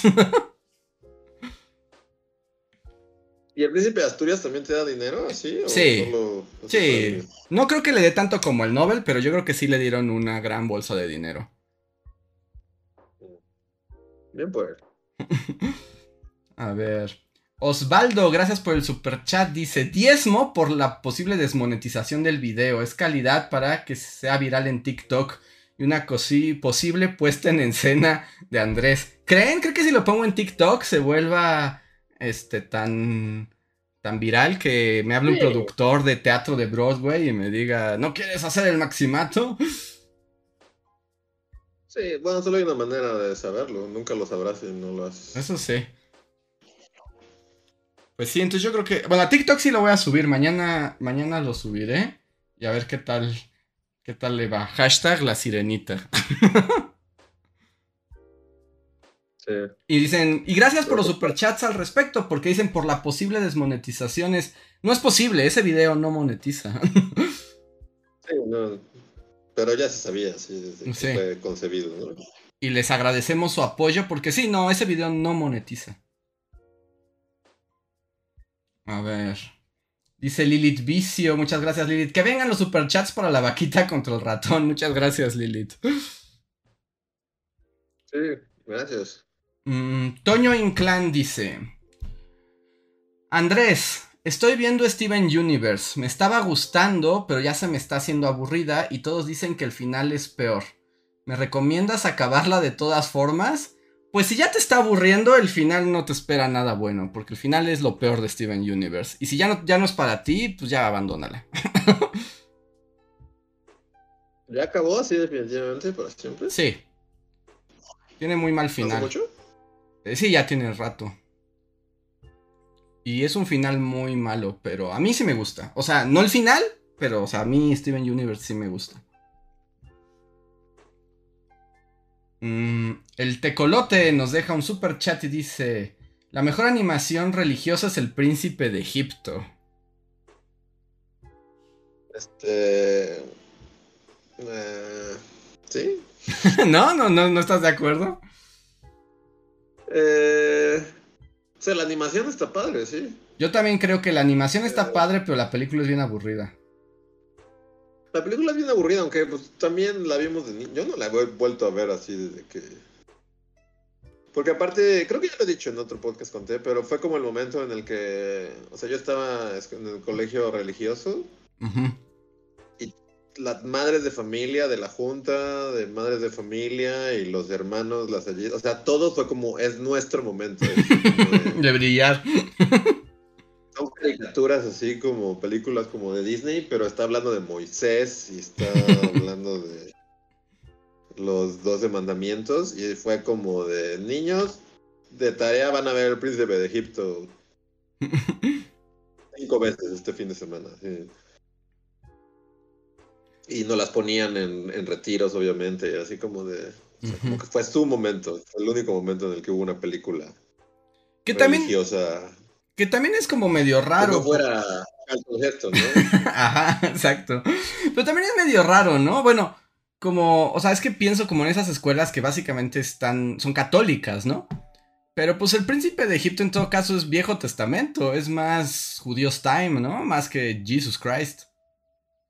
Este, o sea, sí, pero.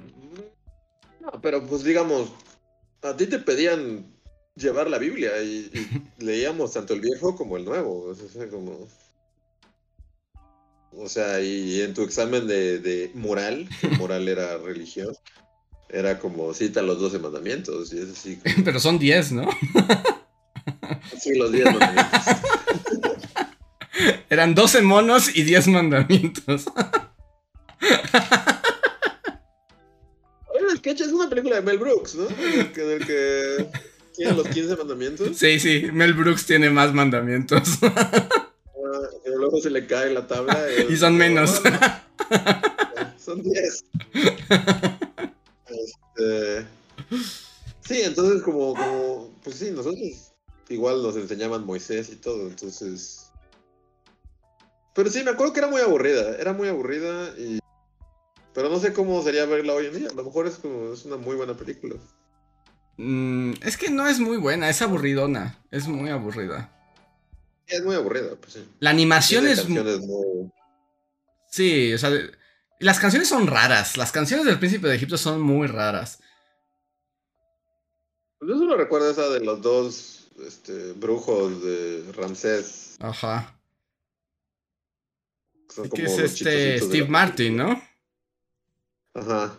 Y otro. Tiene una canción como chistosita, pero.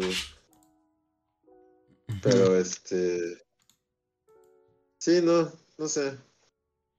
Habría que verla. La animación era bonita. Sí, no, la animación era muy padre. O sea, la animación sí estaba muy impresionante. Pero la película estaba muy aburrida. Mejor vemos a Mel Brooks. sí. A ver, tengo un super chat de.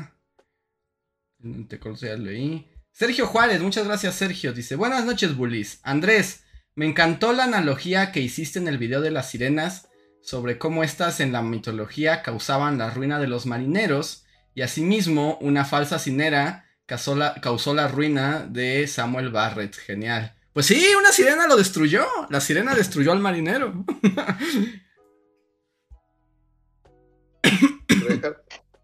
Reja ya volvió. Reja, ¿te llevó una sirena?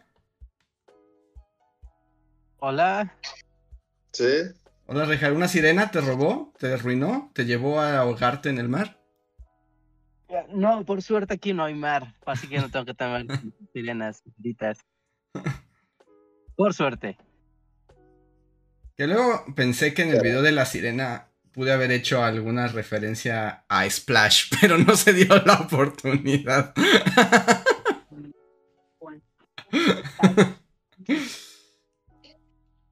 Sí, pues. Pero sí, como que poner a Tom Hanks ahí. pues algo. O sea, así como había ahí una oportunidad, pero no se dio. no, no siempre se puede quitar a todas las sirenas de la cultura pop. A ver. Tengo un super chat de Uciel Montoya que dice: Acabo de leer Nuestra Señora de París de Víctor Hugo y sí cambió toda mi perspectiva del jorobado de Notre Dame. Lit Quasimodo que se mata como a 100 vatos en la batalla final. Así es, el jorobado se mata toda la guardia en su batalla. Ahí dice continúa, pero ya no está. Mmm. Lo siento, Uciel, se perdió tu chat. ¿Puedes poner la siguiente parte? A ver. Ya, sí yo lo puedo ver. Ah, ¿tú sí lo puedes ver? Creo. Sigue. El libro es bien darks y las gárgolas escupen lava en el libro porque Quasimodo funde plomo y lo tira por los desagües, echándose a un buen de los que están abajo. y creo que ya. Quasimodo la, lava es este... Sí, ya está. ¿La lava es fiel a la novela? Pues parece que sí, el, que es plomo fundido, pero en la, pero en la película Quasimodo no pone plomo derretido en las gárgolas. Las gárgolas me molestan mucho, es así como... ¿Qué de película? ¿Eres chiquitita Disney o eres los ojos de Notre Dame te juzgan canto? Sí, la, la película no se decide. La película no se decide. O sea, ¿tiene Fuego del Infierno? ¿Sí se llama Fuego del Infierno? Sí, creo que sí. Y luego tiene la canción chistosita de la gárgola de... Ajá. Es como, decídete, ¿qué eres, película? y Frollo, soy presa de la lujuria. y luego tienes a la gárgola como...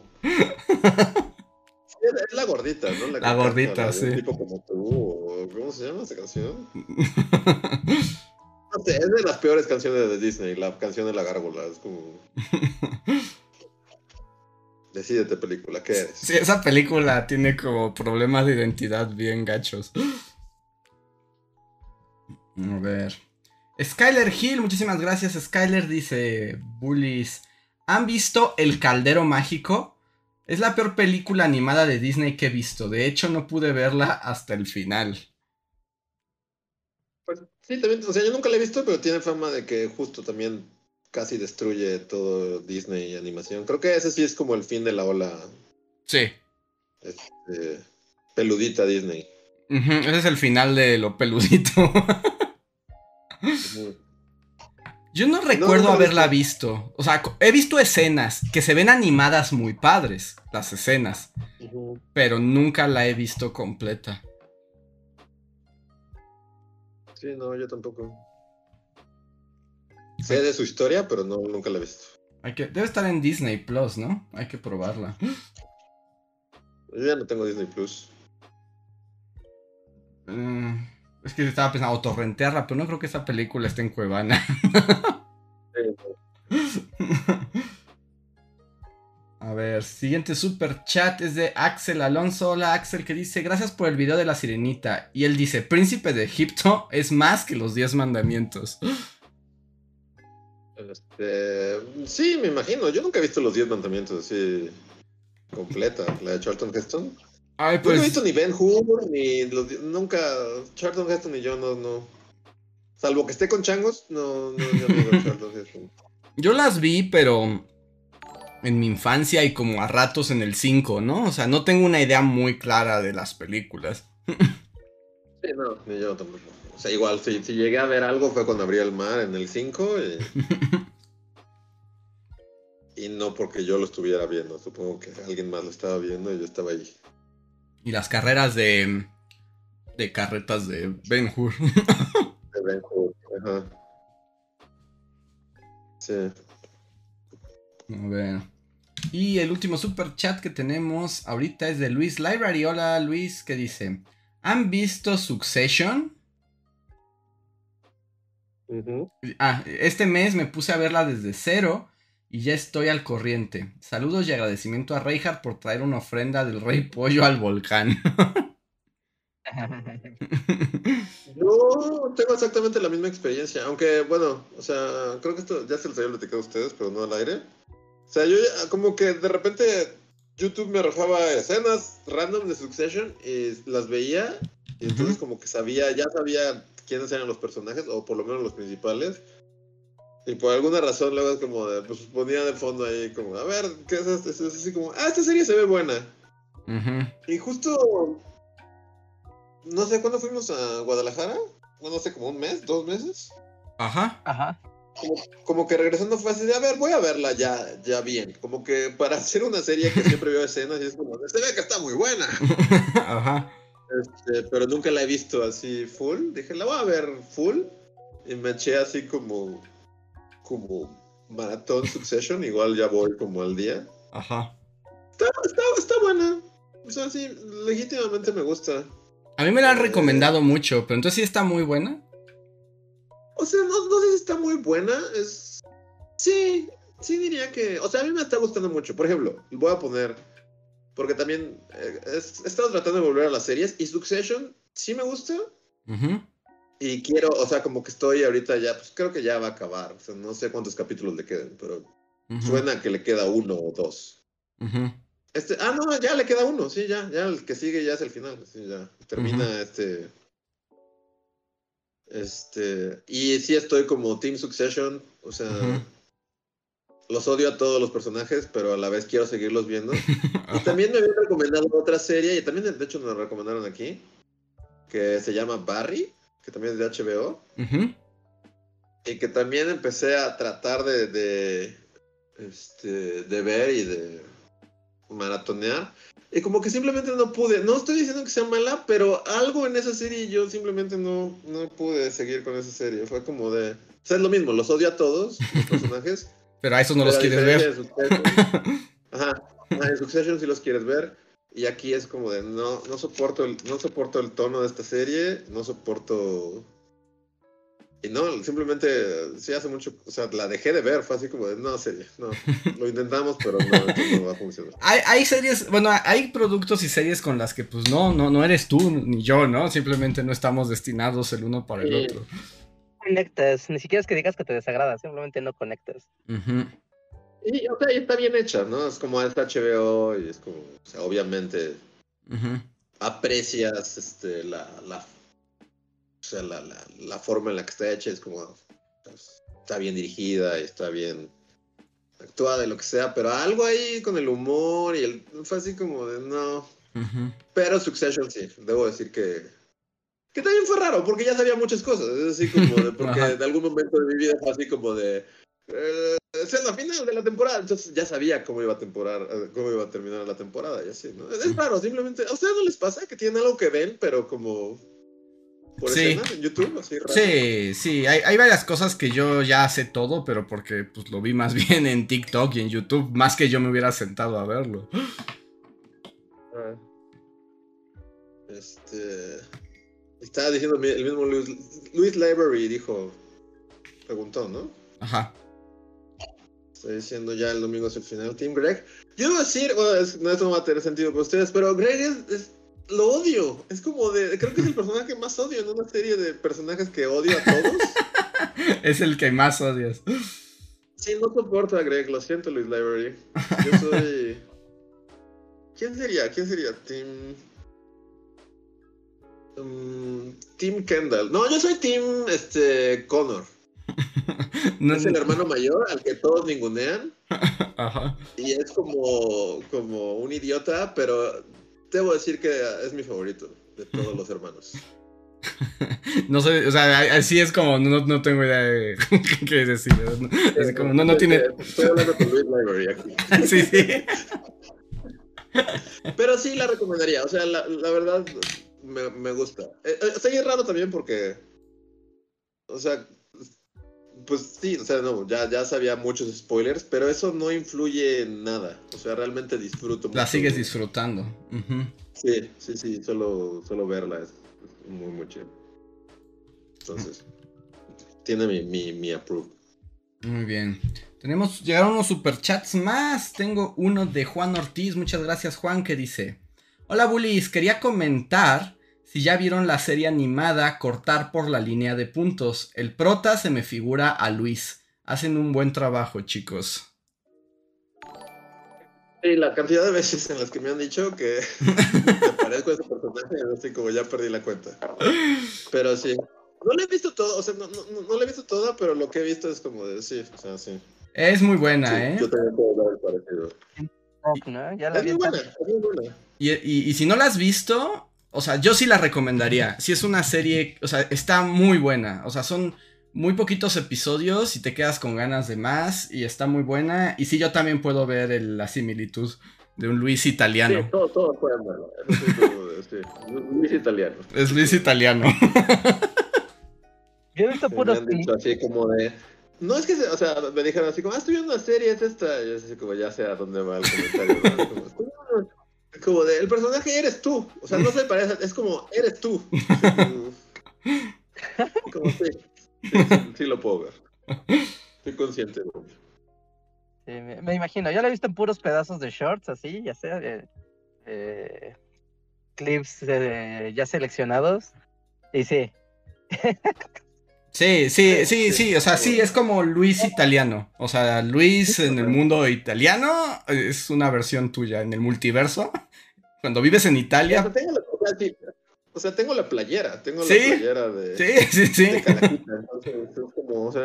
Y es que además, desde el punto en que los dos personajes son dibujantes. Ajá, los dos personajes. O sea, es todo. O sea, sí, no, no es como. Sí, alguien me espió durante toda mi vida y fue como. Voy a hacer una serie italiana. Con situaciones de vida. Todas terminan en reflexiones muy deprimentes. ¿Eso va a ser como el nuevo Daria? Algo así. Como no, porque. Porque de hecho también es como autobiográfico, lo que lo hace un poco más extraño. Porque el creador de esa serie, o sea, es como su versión, ¿no? O sea, es como una autobiografía de él. Sí, no es como autobiografía de, él. cero algo se llama. Pero lo que lo hace más raro. Pero, pero si no la han visto, o sea, yo sé que hay clips como circulando porque como que funciona mucho en esta onda como de sketches. Pero cuando ves la serie completa es aún mejor porque sí hay una narrativa completa, no nada más son sketches. Sí, no es un vato al que todo el mundo le cuenta cosas y les termina diciendo que no tiene sentido lo que están haciendo. No. El sistema, no, no, no, sí hay una historia, una narrativa central. Y en torno a esa narrativa central se van dando estas reflexiones. Pero la historia general también es muy buena. yo la empecé a ver, o sea, sí vi varios capítulos, pero justo como que es... O sea, no es que esté mal ni nada, pero tal vez no continúe, porque sí sentía que era como muy dispersa. Es como que... Sentía que es lo que estaba diciendo Reinhardt. Como que nunca entendí que sí había una historia, o sea, no llegué ahí, como de sí hay una... Y sí era como los de Brayes, así. Sí, es que empieza con los de Brayes y conforme avanza, te vas dando cuenta que esos de Brayes no nada más están aislados, sino que hay toda una historia que le da sentido a esos de Brayes, pero sí te la tienes que aventar toda. Ya. Porque sí, o sea, no es que estuviera mal ni, ni me haya decepcionado, ni nada. O sea, sí me estaba gustando, pero ya saben que yo dejo series luego de la nada. Pero es lo que noté, bueno, o lo que yo, no, yo me quedé justo es eso, es como de, o sea, estás chida serie, y, pero a dónde, sí, como que... ¿A dónde vas? Saltas de un lado a otro y no sé qué, qué está pasando. Pero sí, sí, me gustaría verla entera. Y claramente hay parecidos, o sea parecidos. El personaje, aquí dicen, o sea, en la serie el personaje habla con un armadillo, dice, si fuera Luis sería un tlacuache. Sí, todos. Sí, es que sí hay muchas similitudes muy así como de wow. Ajá. O sea, hasta que la ves y todo como de, o sea, no mames, sí es como... ¿Por qué? O sea, es como Homero. es como Homero y Mr. Chispa, sí. O sea, yo sí tengo un efecto Homero y señor Chispa. Es como de alguien estaba viendo. Sí, es justo, es eso. Homero y señor Chispa es yo y esa, caricatura. Porque además hasta el parecido hasta físico del personaje, o sea, todo, todo, es Mr. Chispa. Sí, es, es el señor Chispa, es mi señor Chispa. Alguna vez vi que tú escuchaste algo así, ¿no, Andrés? De que, de que como que todos tienen como un doppelganger, pero como... En el arte, sí. En el arte, ajá. Eh, para mí es ese, es como, no, o sea, es ese.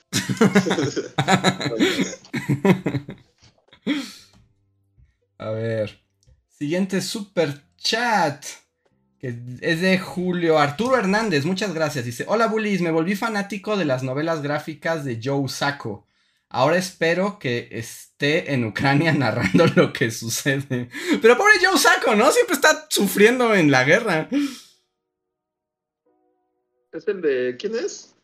Es un, es un caricaturista que hace como novelas gráficas, pero como periodísticas. Y casi muchas son como en, en guerras, en guerras contemporáneas. Mm. Es como periodismo de guerra versión novela gráfica. Ya. No es el de. Pyongyang, no, ¿verdad? No, ese es de Liz. Que también como que a eso ya le tira, pero Joe Sacco es mucho más intenso. Ya. ¿Y ahorita está haciendo algo de Ucrania o solo supongo? Yo creo que solo le desean que esté en Ucrania para que después haya una historia. Mm. A ver.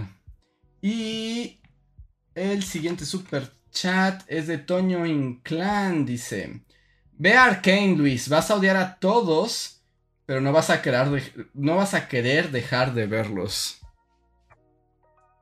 Este, que yo ya no me he asomado a mi Netflix, pero ya, o sea, se pueden seguir compartiendo este, contraseñas, porque creo que ya no tengo acceso a Netflix. Si ya ah. no se comparten contraseñas, este, ya estoy fuera. a partir de ayer, ¿no? Empezó la purga. Sí, pero ¿Ah, partes reales de, o sea, de que alguien le cobren tal cual. Y estaba viendo gente de España que ya llevan unos meses con esa política. Y había gente diciendo que pues le siguen compartiendo y que pues algunos sí, algunos no, que es como muy random cuando los detectan. ¿No? Y como pasa, o sea, no es como que te bloqueen la cuenta, sino que te mandan un correo y ya te notifica, ¿no? Como que te unas al plan de, de cuenta extendida o cuenta de visitante, algo así. Y ya, pero mientras que esto no pase, pues tú puedes seguir con tu cuenta ahí compartida. Ya creo que el tema, o sea, y para no levantarla como el strike, para no llamar a los calamares, es que, no sé, esto es una sospecha mía, pero yo pensaría que es así, que es que la cuenta no esté siendo usada de forma simultánea. ¿no? Entonces que tu amigo familiar esté a las 8 de la noche y tú también a las 8 de la noche usando la cuenta de Netflix, yo creo que es donde truena. Mientras que no eso no pase, no, no hay, no tiene que haber problema. Que también está algo difícil, ¿no? Porque. Sí. Pues sí. Porque si tienes. Sí, o sea, pues. A las 8 de la noche las dos personas están viendo Netflix al mismo tiempo y ya. Se fastidiaron. Eh, bueno, ya sale la, ¿no? De, güey, paga los 69 varos adicionales para que tengas derecho a hacer esto. Sí, porque yo vi que a muchas, ya supe de varias personas que ya les llegó el aviso, pero por ejemplo, yo he estado, ayer estuve viendo Netflix y todo y, no me salió el mensaje. Pero yo no la, o sea, yo la comparto, pero, bueno, o sea, no la comparto con nadie fuera de mi región, ¿no? O sea, de mi casa. Sí. A ver qué pasa. Yo tengo una duda, porque, por ejemplo, ¿no? O sea, en, Zacatecas tengo dos servicios de internet en la casa. Y la tele se puede conectar, digamos, de forma arbitraria. Bueno, los aparatos, ¿no? Se pueden conectar de forma arbitraria a cualquiera de los dos servicios. ¿No? Y Netflix es decir, o sea, güey, te conectaste a otra red, es otra IP, te voy a matar. Y es como, güey, es el mismo domicilio. Pero pues es que es muy tonto, ¿no? No puede detectar eso. No, no, porque el segundo es por el rastro de la IP. Y es como, ah, pues cambió de IP, cambió de IP, mátalo. Y es como, güey, pues hay mucha gente que tiene así dos, tres servicios de internet en su casa y por algún motivo se mueve alrededor de su casa y pues cambia la IP. ¿Y qué? Netflix y te va a romper las piernas. Pero bueno, vamos a esperar. Ahorita, toda, ahorita está como que la noticia súper de hay chismes y escándalo y y ya sabes, todo el mundo tenemos un amigo que le pasó, pero hasta no ver. Muy bien. A ver. Hugo Porfirio nos deja un super chat y dice: Hola chicos, no soy experto en monas chinas, pero acabo de pagar Crunchyroll. Y ya vi algunas cosas populares como, wow, son puras iniciales. FMA, a ver si me la sé. FMA Full Metal Alchemist. SNK. SNK. Shingeki no Kyojin. Los titanes. KNY. KNY. KNY. KNY.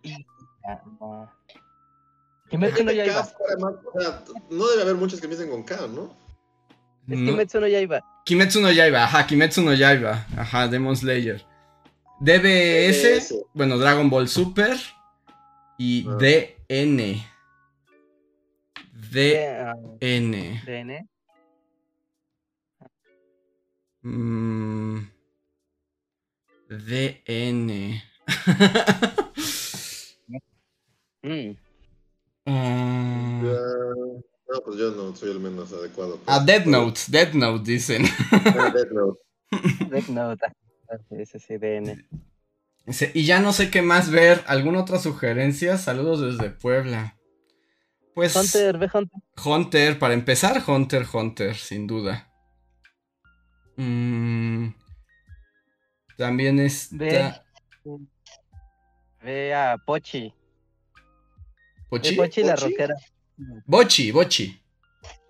Eso, Bochi. ¿Es Bochi Pochi? Bochi con B, Bochi de rock. Bochi de rock, eso, Bochi de rock. Anime contemporáneo de altísima calidad. es de alta calidad, sí está bueno. Bochi de rock. También ahí encuentra. Bueno, no sé si quieras entrar al mundo de One Piece. Ahí está completo.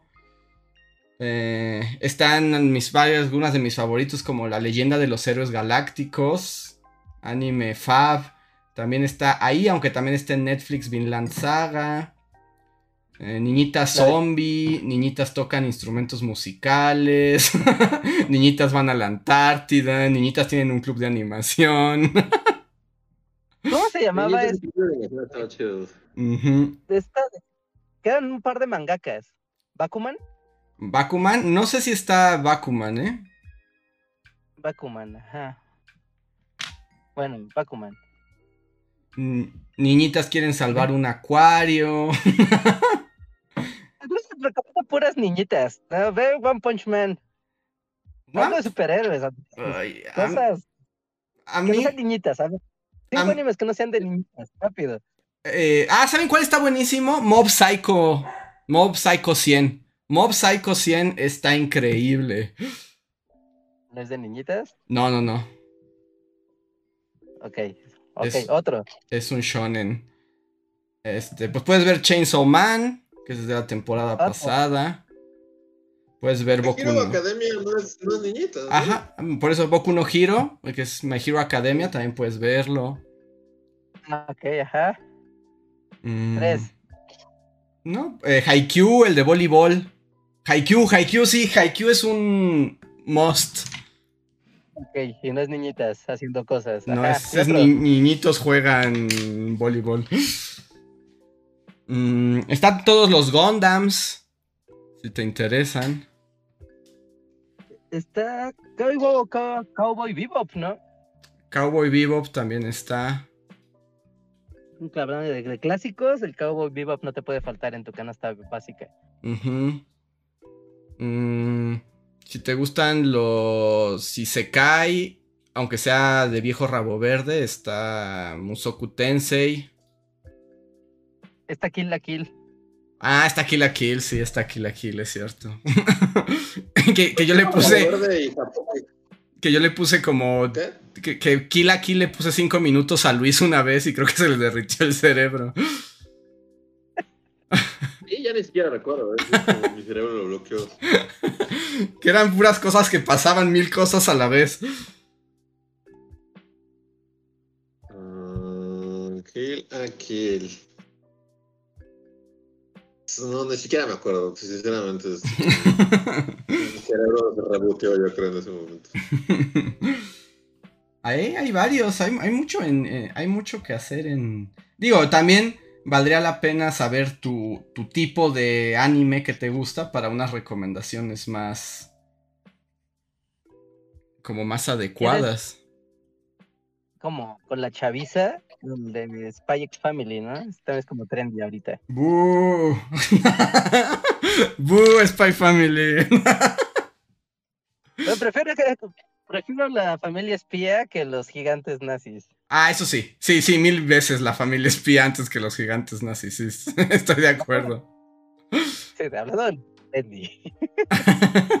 que por cierto, solamente voy a hacer un comentario sobre Spy Family, que cuando me enteré de eso, dije, wow, eh, ¿sabías, Reinhardt, que el autor de Spy Family odia Spy Family? Sí sabía que le caga cada segundo de su... Es lo único que le salió bien. que la odia con todo su corazón. Que su editor le dijo como que, ahora sí que le dio un manazo y le dijo, a ver, ¿me vas a hacerme caso esta vez?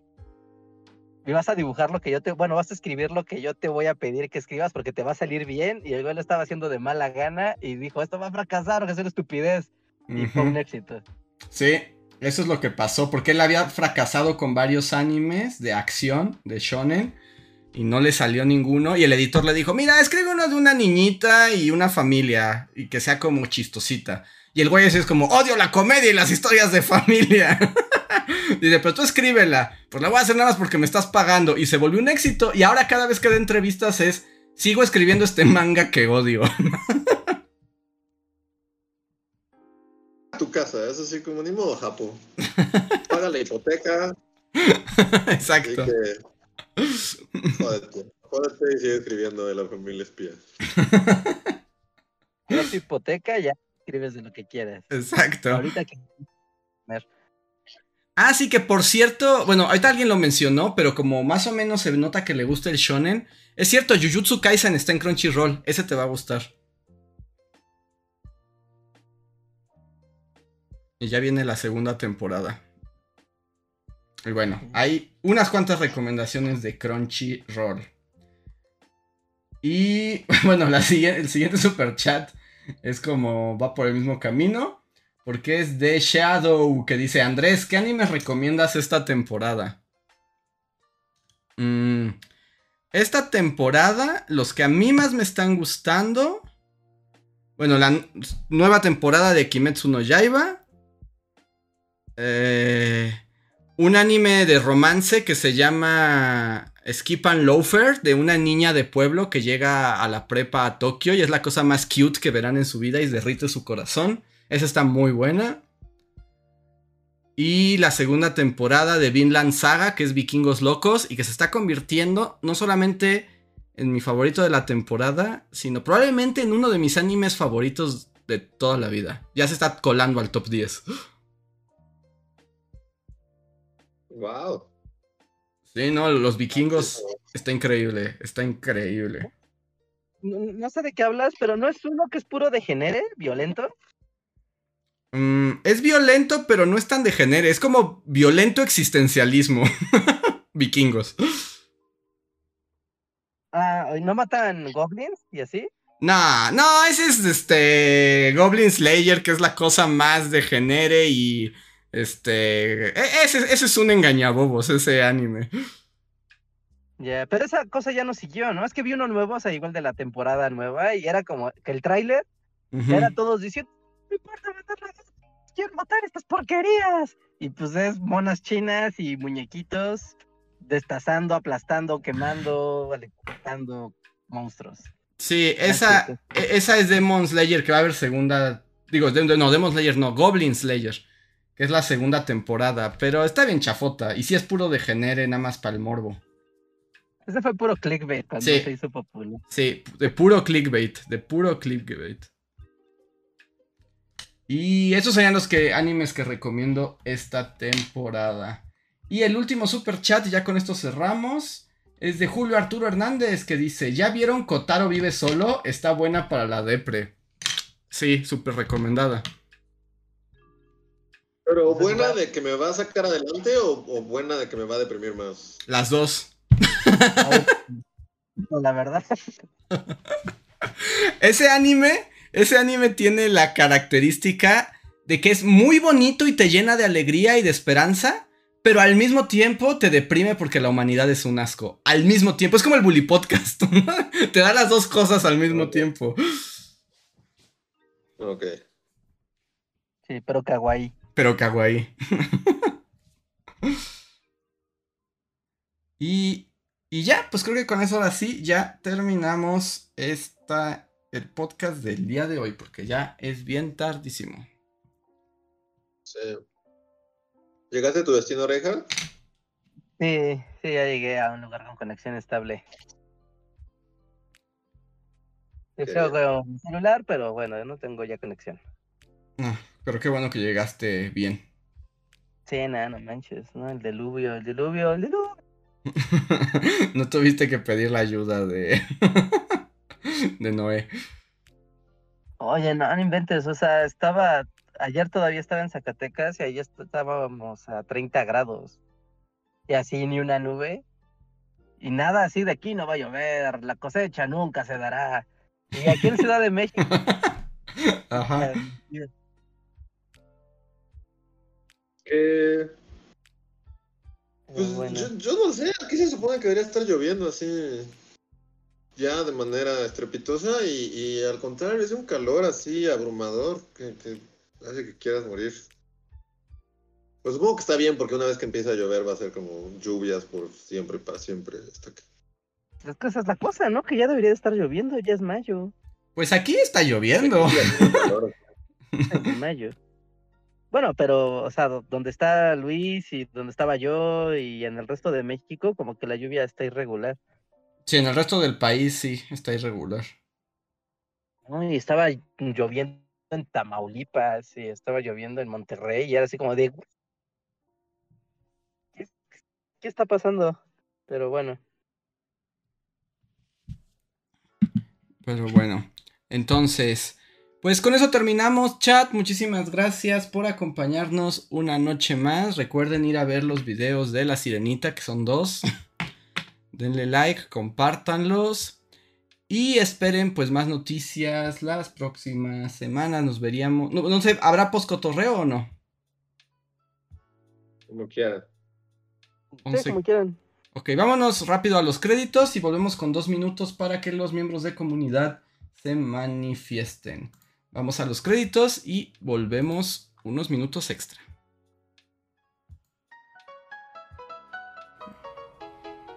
Síguenos en Facebook, Twitter y YouTube con el usuario Bully Magnets. También suscríbete a nuestro podcast en iTunes y en la app de Mixler para tener lo más nuevo de nuestros contenidos siempre a la mano. Deja tus comentarios, suscríbete, compártenos con tus amigos y recuerda, Bully Magnets, donde la historia en verdad es divertida. ¿Por qué alguien querría hacer eso? Porque, ¿cómo se llama este güey? El que hace The Creed. Este... Michael B. Jordan. Michael, B. Jordan. Ahora él es, ajá, Michael B. Jordan es ahora... Ah, que es bien otaku, ¿verdad? Y es bien otaku y ya contrató a un chino barbón para que le haga el anime. Mm. Y ya el póster del anime. Entonces va a ser. Ese güey va a tener su anime. Wow, el sueño. y estamos de vuelta, por cierto. Si ustedes fueran multimillonarios, así excéntricos y amos de los medios, ¿se mandarían a hacer un anime de sí mismos o de algún personaje suyo? Pues ya contamos que a Luis ya se la hicieron, Mr. Chispa. Sí, yo tengo uno. En Netflix. Lo puedes ver en Netflix. Está italiano. Bueno, mismo, es que tú digas, yo quiero hacerme así de Spike el anime. O, no sé, ¿no? Dosti, aventuras de perritos. Eh. Yo haría, ajá, justo, o sea, haría aventuras de perritos, uh, la película. uh, sí, porque tú, qué aburrido, ¿no? O sea, como, o sea, bueno, pero en este caso, o sea, no es, la, no es un anime de Michael B. Jordan, es un anime de Creed, entonces tendría que haber creado un personaje para mí. Uh -huh. Son muchos pasos ahí eh, que, que, que no, no, han pasado, entonces no, Reinhardt. Yo me quedo con, con la serie animada de Dusty y sus amigos perros. Okay. Yo, yo, o sea, sí me gustaría, pero tendría que pensar de que no tengo la respuesta así como inmediata. ¿Eh? Doctor Trento. Doctor Trento, las, pero Doctor Trento no creo que tenga grandes aventuras, ¿no? Le da anime todo se puede, Andrés. Algo demostrado. Pero, ¿sabes qué me gustaría? Porque lo disfruto en la vida real, pero estaría padre con presupuesto Netflix. Las aventuras eh, de las bulicalaveras San. Así, peleando contra demonios en el inframundo. Sí, con una banda de pop así tocando en el, en el intro y. Exacto.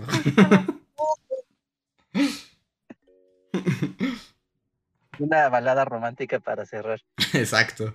Con Bulma mirando por la ventana.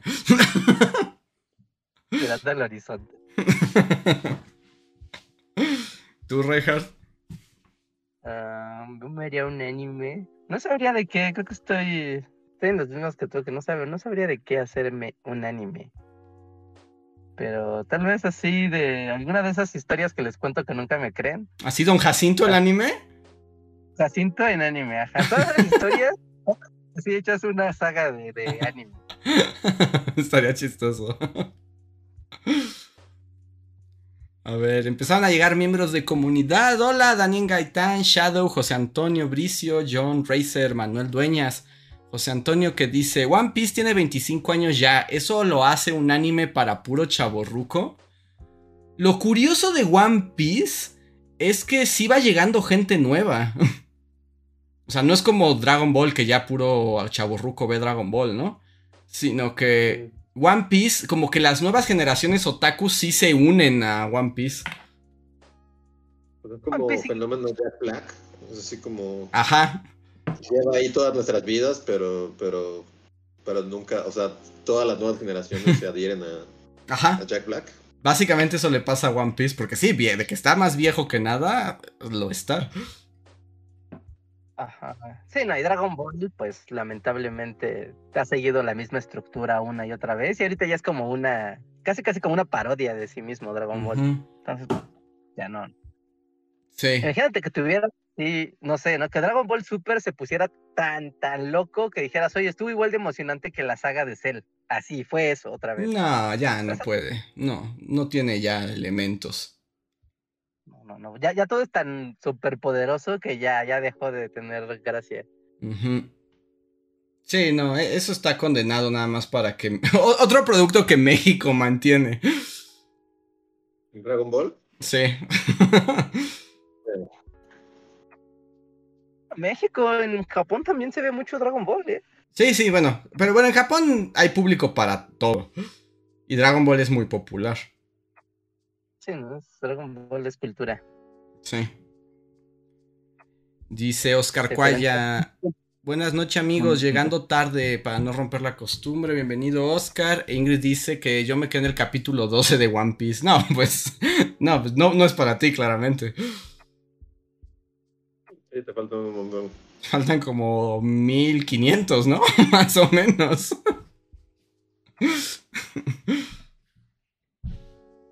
Sí, hizo como el, el punto 1%. Que yo insisto, mi recomendación para la gente que quiere entrarle a One Piece, la verdad, yo diría, lean el manga. Es más rápido. y se ahorran todas las partes feas del anime. Y es mucho más fácil ponerse al día a través del manga que viendo esa cantidad de episodios.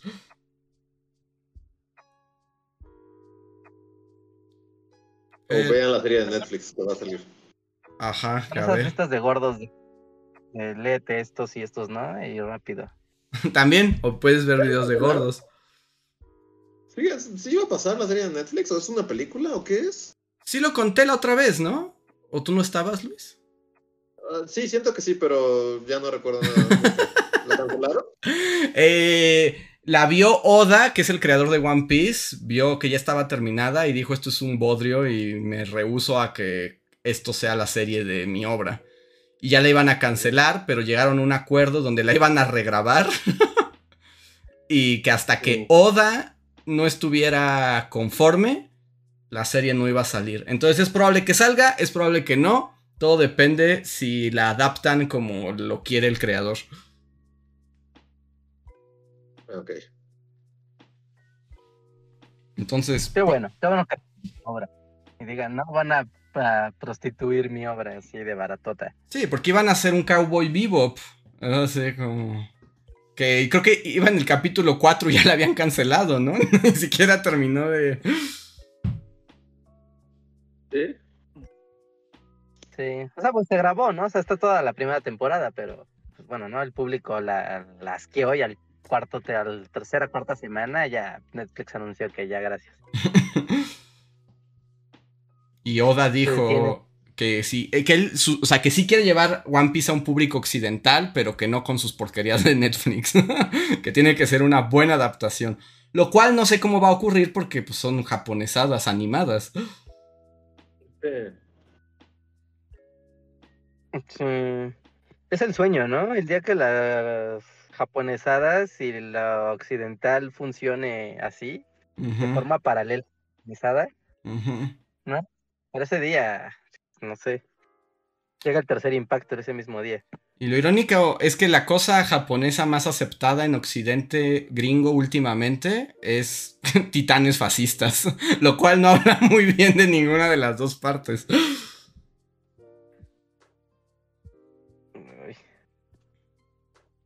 Bien feo este anime. Sí, se fue, se fue al demonio muy rápido. Estoy de acuerdo. está feo que como la trama se fue al demonio, pero también como que artísticamente, no sé, es como muy simple. O sea, está como que si fuera un anime muy barato. Sí, sí, está malhechote.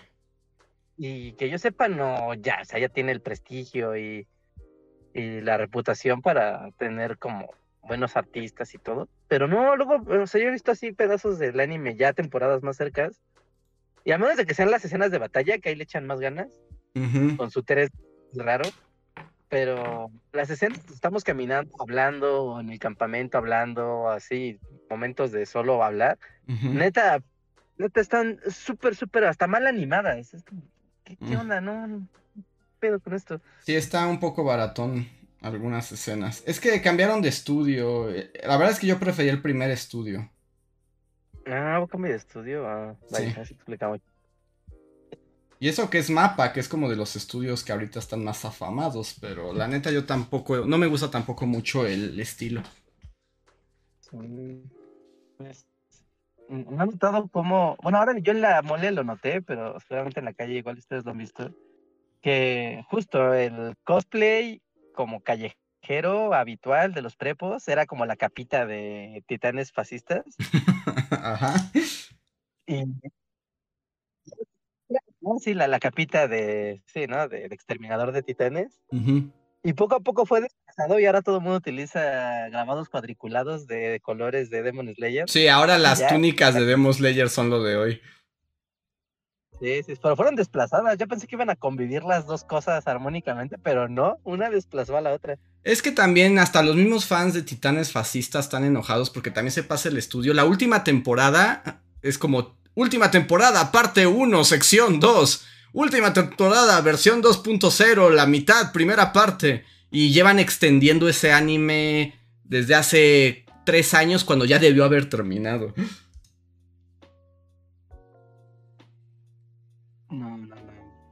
Eso no se hace. Pero bueno, ahora sí nos vamos, chat. Muchísimas gracias, miembros de comunidad que nos apoyan día a día y se aseguran de que continuemos esta labor. Que pasen un bonito fin de semana y nos vemos para la próxima.